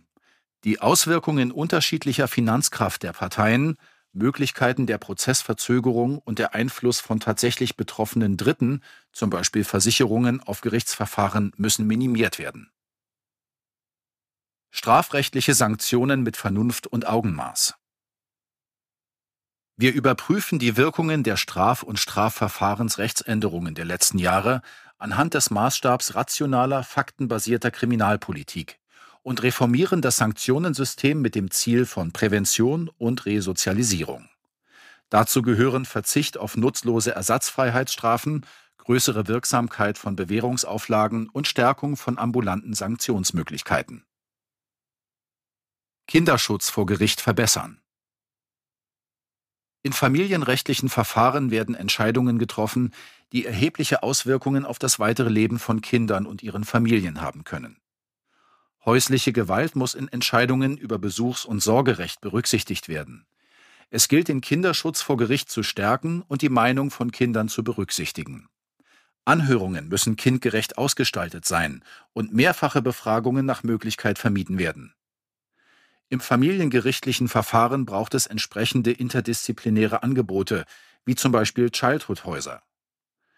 Wir machen einerseits die Fortbildungen für FamilienrichterInnen verbindlich und werden diese andererseits beim Arbeitspensum der RichterInnen berücksichtigen. Auch in Kindschaftssachen wollen wir die Rechtsbeschwerdemöglichkeit zum Bundesgerichtshof herstellen. In Strafverfahren wollen wir die Opferrechte von Kindern weiter stärken. Sexualisierte Gewalt gegen Kinder muss konsequent aufgeklärt und verfolgt werden, vor allem durch mehr, insbesondere auch auf Internetkriminalität spezialisiertes Personal bei Polizei und Staatsanwaltschaften. Vor Kostenfallen schützen, Online-Kündigungen mit nur einem Klick. Online-Verträge kann man mit einem Klick abschließen, die Kündigung bedarf aber der Textform.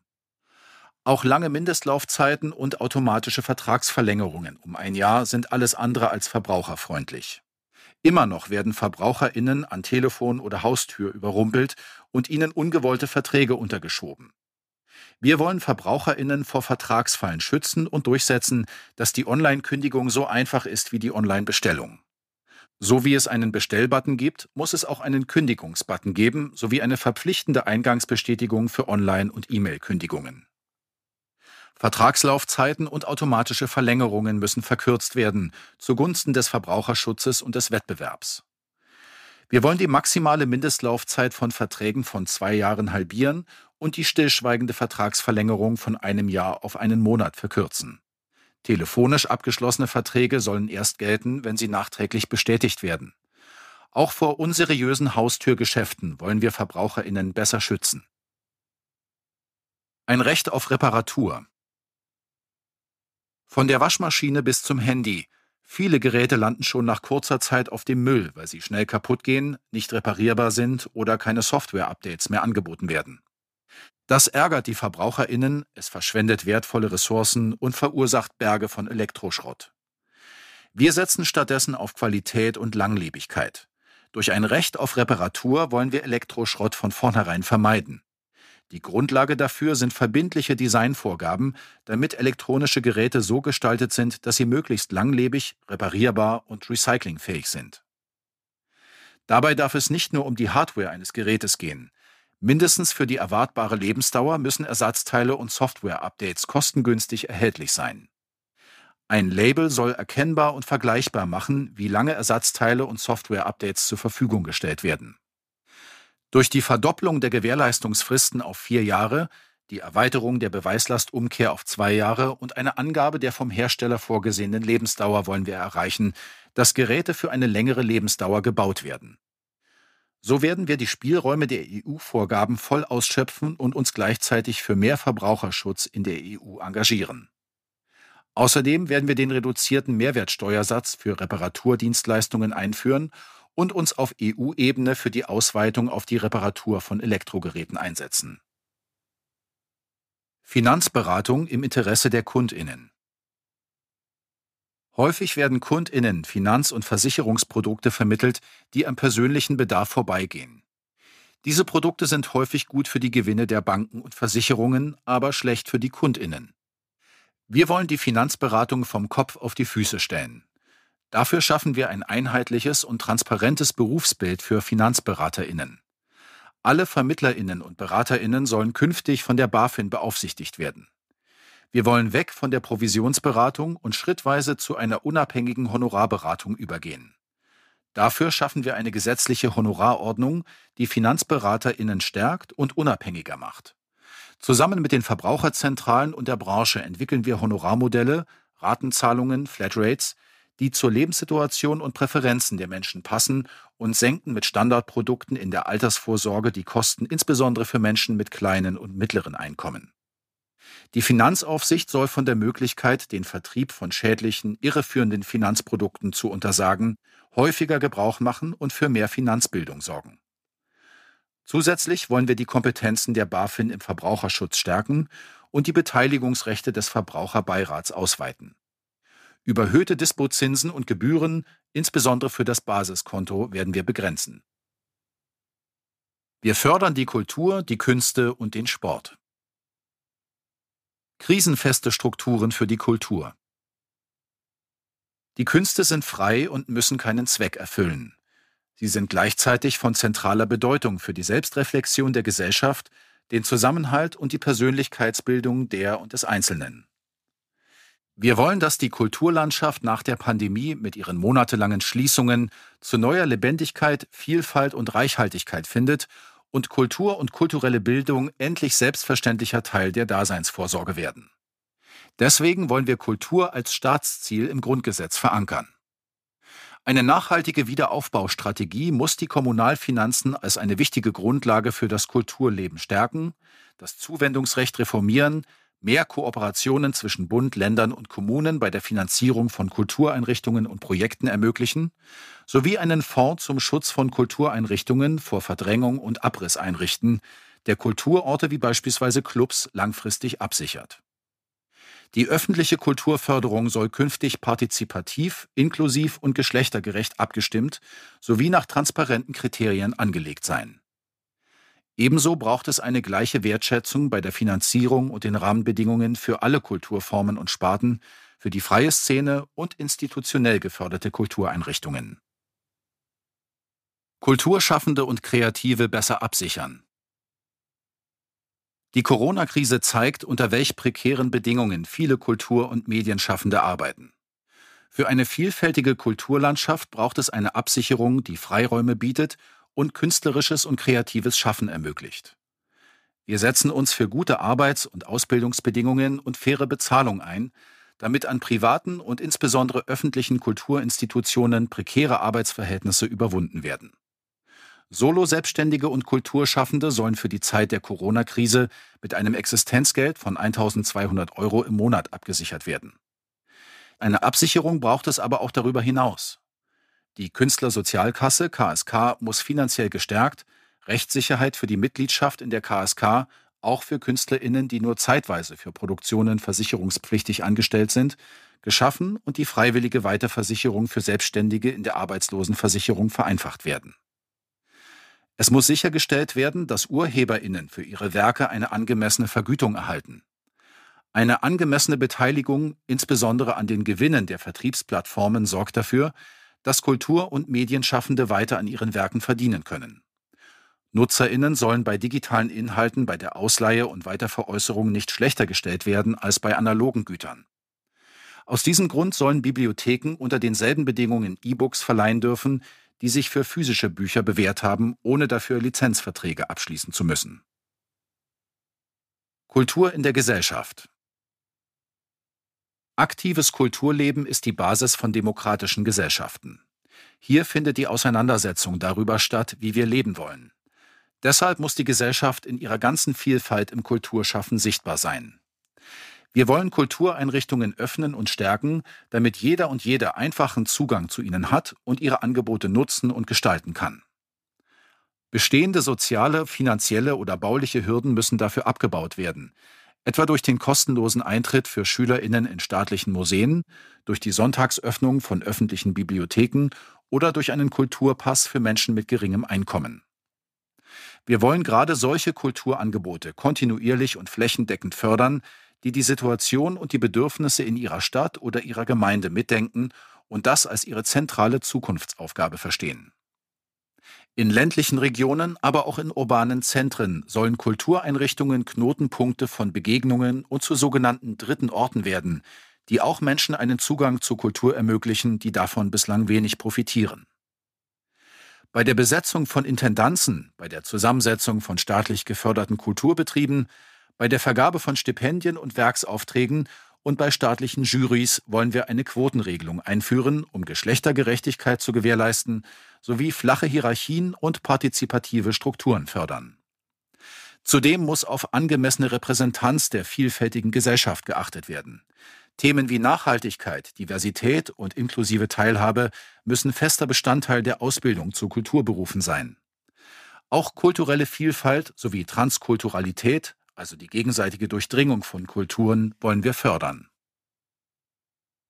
Den Kulturbetrieb ökologischer machen. Der Kulturbetrieb und die Künste können eine wichtige Rolle bei der Bewältigung der Klimakrise spielen. Es gibt viele Initiativen und Akteurinnen, die mit großem Einsatz versuchen, ressourcenschonender zu arbeiten und den Kulturbetrieb ökologisch auszurichten. Dieses Engagement werden wir durch eine zentrale Beratungsstelle, den Green Culture Desk, unterstützen und einen Green Culture Fonds als Förderinstrument einrichten. Künstlerinnen geben außerdem wichtige Impulse für nachhaltige Transformationen. Wir wollen im Sinne eines Fonds für Ästhetik und Nachhaltigkeit ein Instrument zur ressortübergreifenden, transdisziplinären Förderung schaffen, das den Aufbau von langfristigen Strukturen ermöglicht sowie freie Experimentier- und Handlungsräume schafft. Damit sind auch hybride Modelle der Kooperation zwischen Künstlerinnen, Wissenschaftlerinnen und Akteurinnen der Zivilgesellschaft gemeint. Film- und Kinokultur stärken und ins digitale Zeitalter führen. Den Film als prägendes Medium des Bewegtbildes und Kinos als öffentliche Kulturorte wollen wir angesichts des schnellen Wandels der Produktions- und Vertriebsformen stärken. Um die künstlerische Qualität und Anziehungskraft des deutschen und europäischen Films zu steigern, vereinfachen wir Entscheidungsprozesse. Wir entflechten die Struktur aus Fernsehsendern und einer Vielzahl an Gremien zugunsten kriterienbasierter automatischer Förderungen und richten unser Augenmerk verstärkt auf die Förderung von Stoffen und Drehbüchern sowie des Nachwuchses. Verbindliche Quoten sorgen dafür, dass Frauen im Film gleiche Chancen haben. Soziale Mindeststandards und faire Verwertungswege verbessern die ökonomische Lage der Filmschaffenden. Ökologische Produktion wird mit finanziellen Anreizen belohnt. Kinos und Festivals unterstützen wir durch verlässliche Förderinstrumente. Erinnerungskultur stärken und öffnen. Erinnerungskultur trägt entscheidend zur Selbstverständigung und zum Zusammenhalt bei und ist eine grundlegende Voraussetzung für den Schutz unserer Demokratie. Doch noch immer gibt es Leerstellen in der Aufarbeitung der deutschen Verbrechensgeschichte. Der Nationalsozialismus muss weiter konsequent aufgearbeitet werden. Bisher wenig beachtete Opfergruppen wie die sogenannten asozialen Berufsverbrecher und Euthanasieopfer wollen wir würdigen und durch eine angemessene Entschädigung anerkennen. Ihre Lebensgeschichten sowie die Tatorte der Morde sollen erforscht und gekennzeichnet werden. Die finanzielle Förderung der Forschungsarbeiten, die Weiterentwicklung der pädagogischen und wissenschaftlichen Arbeit der Gedenkstätten sowie die weitere Aufarbeitung und Rückgabe von NS-Raubkunst stehen im Mittelpunkt. Dazu gehört auch den weiteren Verpflichtungen gegenüber Ländern, die unter der deutschen Besatzung gelitten haben, nachzukommen. Auch die SED-Diktatur soll durch die Fortsetzung der Forschung und der politischen Bildungsarbeit an den Außenstellen des Bundesbeauftragten für die Stasi-Unterlagen weiter aufgearbeitet werden. Erinnerungsorte an die friedliche Revolution von 1989, die deutsche Wiedervereinigung und die folgenden tiefgreifenden Transformationsprozesse in Ostdeutschland werden wir in Bundesträgerschaft fördern. Auch die regionalen Aufarbeitungsinitiativen wollen wir stärker in ihrer Arbeit unterstützen und setzen uns für unbürokratische und höhere Entschädigungsleistungen für die Opfer und Verfolgten der SED-Diktatur ein. Wir wollen außerdem rechtliche Regelungen für die Rückgabe von Raubkunst der NS- und der DDR-Zeit schaffen. Durch eine zentrale Erinnerungs- und Lernstätte werden wir die Kontinuitäten des Kolonialismus ins Bewusstsein rücken und so eine gesellschaftliche Debatte über unser koloniales Erbe fördern, die eine antirassistische Perspektive auf Geschichte und Gesellschaft ermöglicht. Dazu sind die kritische Aufarbeitung der kolonialen Verbrechen und die Dekolonialisierung öffentlicher Räume zentral und es bedarf einer umfänglichen Provenienzforschung, Digitalisierung und transparenten Veröffentlichung sowie verbindlicher Regelungen zur Restitution von Kulturerbe aus kolonialen Kontexten. Das gelingt nur in enger Zusammenarbeit mit den Nachkommen und zivilgesellschaftlichen Initiativen der ehemals kolonisierten und Geschädigten weltweit. Gleichzeitig muss sich die deutsche Erinnerungskultur für die vielfältigen Erfahrungen und Geschichten der Menschen öffnen, die nach Deutschland eingewandert sind oder deren Geschichte mit der deutschen verwoben ist. Und das Gedenkstättenkonzept muss entsprechend weiterentwickelt werden. Wir werden uns auch für eine aktive Erinnerungskultur in allen öffentlichen Institutionen einsetzen. Ein Entwicklungsplan für den Sport. Im Sport, dem größten Träger der organisierten Zivilgesellschaft und des freiwilligen Engagements, werden täglich demokratische Werte wie Gemeinsamkeit, Toleranz, Integration, Inklusion, Engagement und Gesundheitsprävention gelebt und vermittelt. Damit übernimmt der Sport eine herausragende Rolle für das gesellschaftliche Zusammenleben. Dies werden wir fördern und bessere Rahmenbedingungen schaffen. Wir setzen uns dafür ein, dass sich die Teilhabe von Frauen im Sport und die Diversität von Sportlerinnen und Athletinnen auch in der Besetzung von Entscheidungsgremien niederschlägt. Wir wollen Ideen und Energien bündeln und zusammen mit den Sportverbänden, Ländern, Kommunen, der Wissenschaft und unter Beteiligung der Bürgerinnen einen Entwicklungsplan Sport erarbeiten und umsetzen, ähnlich dem goldenen Plan aus den 1960ern. Ein besonderer Fokus muss dabei vor allem auf strukturschwachen Regionen, gerade in Ostdeutschland, liegen, denn die Diskrepanz zwischen Ost und West ist beim Breitensport auch 30 Jahre nach der friedlichen Revolution ein Problem. Ausreichend vorhandene und barrierefreie Sportstätten und Bewegungsräume zählen in Städten und ländlichen Räumen zur Daseinsvorsorge. Deshalb wollen wir, dass Bewegungs- und Sportflächen in der Wohnungsbaupolitik und Quartiersplanung fest verankert und die bestehenden Anlagen unter Beachtung der energetischen Vorschriften durch die Kommunen saniert werden können. Dazu gehören auch insbesondere Schwimmsportstätten, denn unser Anspruch ist, dass jedes Kind schwimmen lernen kann. Das wollen wir mit einem Bundesprogramm zur Sanierung und Instandsetzung von Schwimmstätten erreichen. Sportgroßveranstaltungen sollen klimaneutral, sozial, nachhaltig und menschenrechtskonform ermöglicht, ihre Kosten transparent dargestellt werden sodass sie auch einen bleibenden Infrastrukturgewinn für die Bürgerinnen vor Ort schaffen. Dafür braucht es eine bundesweit einheitliche und föderal abgestimmte Gesamtstrategie, bei der von Beginn an Bürgerinnenbeteiligung Teil der Planung ist. Das Prinzip Prävention ist die beste Vorsorge. Daher wollen wir für alle zugängliche öffentliche Bewegungsräume unterstützen, die es auch Menschen mit einem geringen Einkommen ermöglichen, Sport zu treiben. E-Sport ist längst kein Nischenthema mehr und begeistert immer mehr Menschen. Wir wollen neue Wege in Sport- und Jugendvereinen ermöglichen. Mit der Anerkennung der Gemeinnützigkeit für E-Sport stärken wir ehrenamtliches Engagement.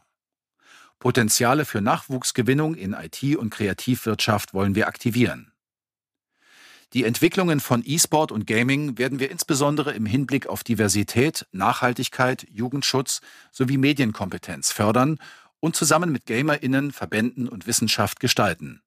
Gemeinsam mit allen AkteurInnen stellen wir uns gegen Diskriminierung und Hate Speech. Spitzensport braucht Breitensport. Ein starker Breitensport braucht Vorbilder. Im Leistungssport muss es um die bestmögliche Förderung von Talenten gehen und nicht allein um die Fixierung auf eine bestimmte Medaillenanzahl. Deshalb wollen wir bei der Förderung des Spitzensports die Bedingungen und Perspektiven für Leistungssportlerinnen, insbesondere für den Nachwuchs, in den Mittelpunkt stellen. Die bisherigen staatlichen Beschäftigungsmöglichkeiten für Leistungssportlerinnen werden durch zivile Alternativen ergänzt. Die wichtige soziale und pädagogische Arbeit von Trainerinnen im Ehrenamt und Hauptberuf wollen wir aufwerten. Bei der Dopingprävention und im Anti-Doping-Kampf stärken wir die NADA und fordern auf internationaler Ebene weitreichende Reformen der WADA, die ihre Aufgaben vollständig unabhängig ausführen und Athletinnen echte Mitbestimmung ermöglichen muss. Die Doping-Vergangenheit gilt es lückenlos aufzuklären. Dopingopfer unterstützen wir angemessen. Auch Korruptionsskandale auf höchster Ebene der Sportfunktionärinnen sowie die zunehmende Kommerzialisierung bedrohen den Spitzensport. Gerade beim Fußball als Publikumssport gilt es, die Partizipationsmöglichkeiten von Fans zu erhöhen und ihn wieder stärker gesellschaftlich zu verankern. Deswegen sollen Transparenz und Good Governance auch im Sport vorangetrieben werden. Die Einhaltung von Menschenrechten muss von Sportverbänden auf Grundlage der UN-Leitprinzipien für Wirtschaft und Menschenrechte umgesetzt und bei der Vergabe von Sportgroßereignissen zur Voraussetzung gemacht werden. Wir setzen uns für eine nationale Strategie gegen psychische, physische und sexualisierte Gewalt im Sport ein, bei der der Aufbau eines unabhängigen Zentrums für Safe Sport ein integraler Bestandteil ist.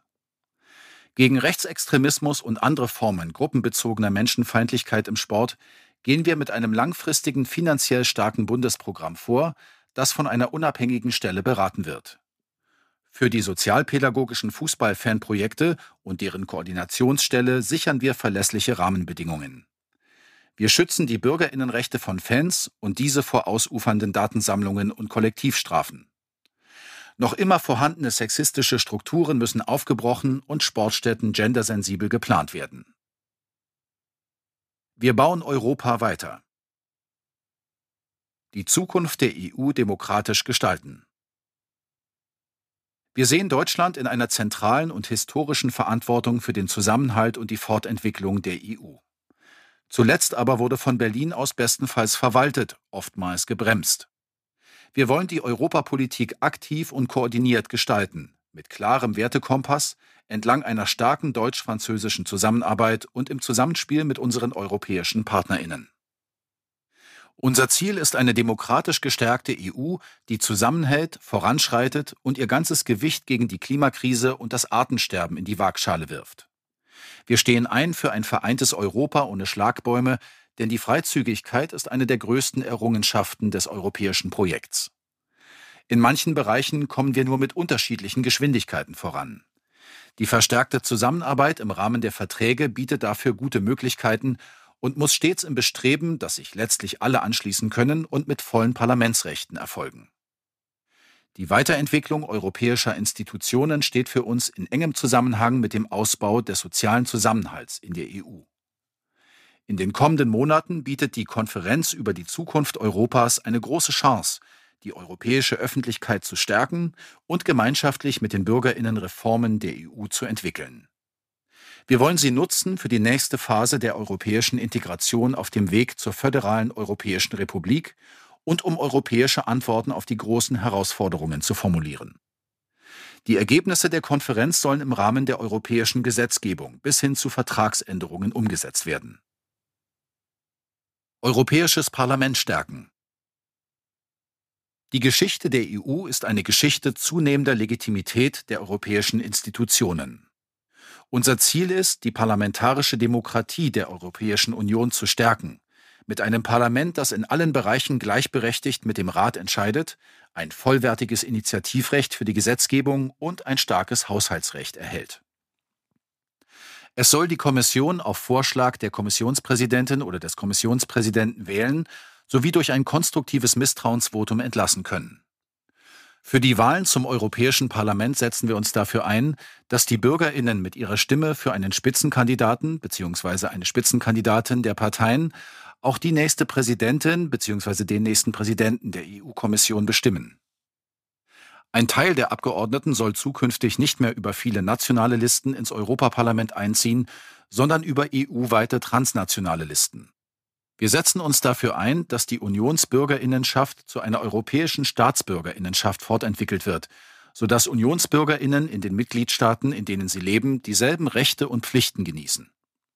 Wir wollen, dass alle EU-Bürgerinnen, die ihren dauerhaften Lebensmittelpunkt in Deutschland haben, nicht nur bei Kommunal- und Europawahlen, sondern perspektivisch auch bei Landtags- und Bundestagswahlen wählen dürfen. Mit Mehrheitsentscheidungen Blockaden auflösen.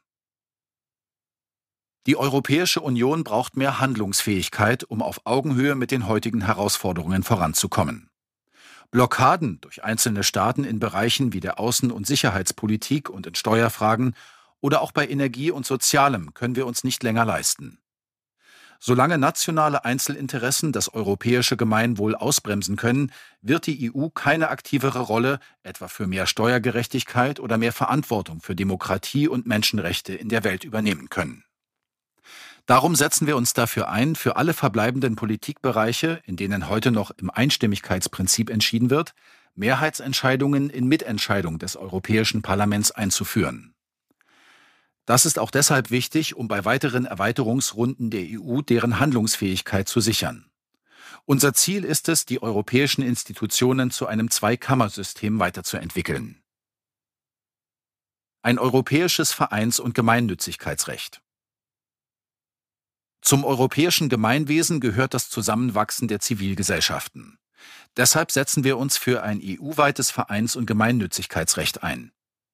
Ein europäischer Vereinsstatus mit klaren Regeln zur Gründung, Gemeinnützigkeit und Auflösung würde Vereine dem Schutz der EU unterstellen und nationaler Willkür entziehen. Zudem wollen wir die Europäische Bürgerinneninitiative als zentrales Instrument der Teilhabe der Bürgerinnen und der Zivilgesellschaft stärken. So sollen Bürgerinnen die Einberufung von europäischen Zukunftskonferenzen oder Bürgerinnenräten fordern können, von denen auch eine Reform der Verträge angeregt werden kann. Ist eine Bürgerinneninitiative erfolgreich, sollte spätestens nach einem Jahr und einer Prüfung auf Vereinbarkeit mit den EU-Grundrechten ein Gesetzesvorschlag folgen und im Europaparlament eine Plenumsabstimmung über das Ziel der Initiative stattfinden. Einflussnahme auf EU-Gesetzgebung transparent machen. Mehr Transparenz stärkt die europäische Demokratie und das Vertrauen der Bürgerinnen in Politik. Um nachvollziehbar zu machen, wofür die Regierungen der Mitgliedstaaten in Brüssel eintreten, setzen wir uns für Fristen im Rahmen der Gesetzgebung ein, bis zu denen eine öffentliche Debatte im Rat stattgefunden haben muss. Dabei müssen alle Regierungen ihre aktuelle Position zum Vorschlag der Ratspräsidentschaft vorlegen. In einer deutschen Bundesregierung gehen wir hierbei mit gutem Beispiel voran. Auch den Zugang zu EU-Dokumenten wollen wir substanziell weiterentwickeln. Die EU arbeitet bei Interessenvertreterinnen bereits transparenter als der Bundestag. Wir wollen weitere Schritte gehen mit einem verbindlichen Lobbyregister für alle EU-Institutionen, strikteren Karenzzeiten beim Wechsel zwischen Politik und Wirtschaft und einem legislativen Fußabdruck, durch den die Einflussnahme auf Gesetzgebung überprüfbarer wird, kontrolliert durch eine unabhängige Ethikbehörde, die Sanktionen verhängen kann. Europäische Grundrechte einklagbar machen. Die EU ist eine Gemeinschaft der Werte und des Rechts. Wir wollen die EU-Grundrechtecharta langfristig gegenüber den Nationalstaaten einklagbar machen, um so alle EU-Bürgerinnen in ihren Rechten zu stärken. Mit dem EU-Mechanismus für Demokratie, Rechtsstaatlichkeit und Grundrechte setzen wir uns für ein stärkeres Instrument ein, um Verstöße autoritärer Mitgliedstaaten zu sanktionieren. Aus dem jährlichen Rechtsstaatlichkeitsbericht sollen konkrete Maßnahmen bis hin zu Vertragsverletzungsverfahren und der Nichtauszahlung von Subventionen folgen. Der neu geschaffene Rechtsstaatsmechanismus muss sofort zum Einsatz kommen. Kommunen und Regionen sowie Nichtregierungsorganisationen sollen dann direkt von der EU gefördert werden können. Bei den Artikel 7 Verfahren zur Rechtsstaatlichkeit braucht es substanzielle Fortschritte. Alle Mitgliedstaaten sollen sich der Europäischen Staatsanwaltschaft anschließen, wenn sie neue EU-Gelder erhalten wollen und öffentlich Rechenschaft über die Empfängerinnen von Subventionen ablegen. Jeder siebte Europäer bzw. Europäerin ist Teil einer nationalen oder Sprachminderheit. Wir unterstützen die Minority Safe Pack Initiative und wollen Minderheitenrechte wie den Erhalt von Sprache, Kultur und Identität sowie Namensführung in der EU stärken eine öffentlich-rechtliche Medienplattform in Europa. Ein zusammenwachsendes Europa braucht eigene öffentliche digitale Orte, an denen seine Bürgerinnen zusammenkommen können, um sich zu informieren, zu partizipieren, sich zu unterhalten und politisch zu diskutieren. Dafür kommen bislang nur kommerziell betriebene digitale Plattformen in Frage. Als zeitgemäße Antwort setzen wir uns darum für eine europäische digitale Plattform in öffentlicher Trägerschaft ein. Sie bündelt europaweit qualitativ hochwertige Inhalte, werbefrei, offen und mehrsprachig. Basierend auf technischer Offenheit, Interoperabilität und besten Datenschutzstandards kann sie darüber hinaus gerade auch für die Zivilgesellschaft und Bildungseinrichtungen als Kommunikationsplattform dienen, um Inhalte bereitzustellen und in Informationskampagnen die EU den Bürgerinnen näher zu bringen. Die Grundlage bildet ein öffentlich-rechtlicher Auftrag, Sie arbeitet zusammen mit den nationalen öffentlichen Rundfunkanstalten, um deren Inhalte europaweit zugänglich zu machen und agiert frei von jedweder politischer Einflussnahme. Europa der Kommunen und Regionen Eine demokratische, vielfältige und bürgerinnennahe EU lebt von der Stärke der Kommunen und Regionen. Getreu dem Subsidiaritätsprinzip soll die EU da unterstützen, wo Kommunen an ihre Grenzen stoßen, aber nicht jeden Lebensbereich regulieren. Die Wettbewerbsregeln des Binnenmarkts dürfen Kommunen nicht zur Privatisierung öffentlicher Güter zwingen. In EU-Handelsabkommen braucht es Ausnahmen für die kommunale Daseinsvorsorge sowie für öffentliche und soziale Dienstleistungen. Für mehr europaweite Kooperation wollen wir Städtepartnerschaften stärken, Interreg-Programme für grenzüberschreitende Zusammenarbeit ausweiten und Euregios und Eurodistrikte durch weniger Bürokratie und mehr Flexibilität fördern.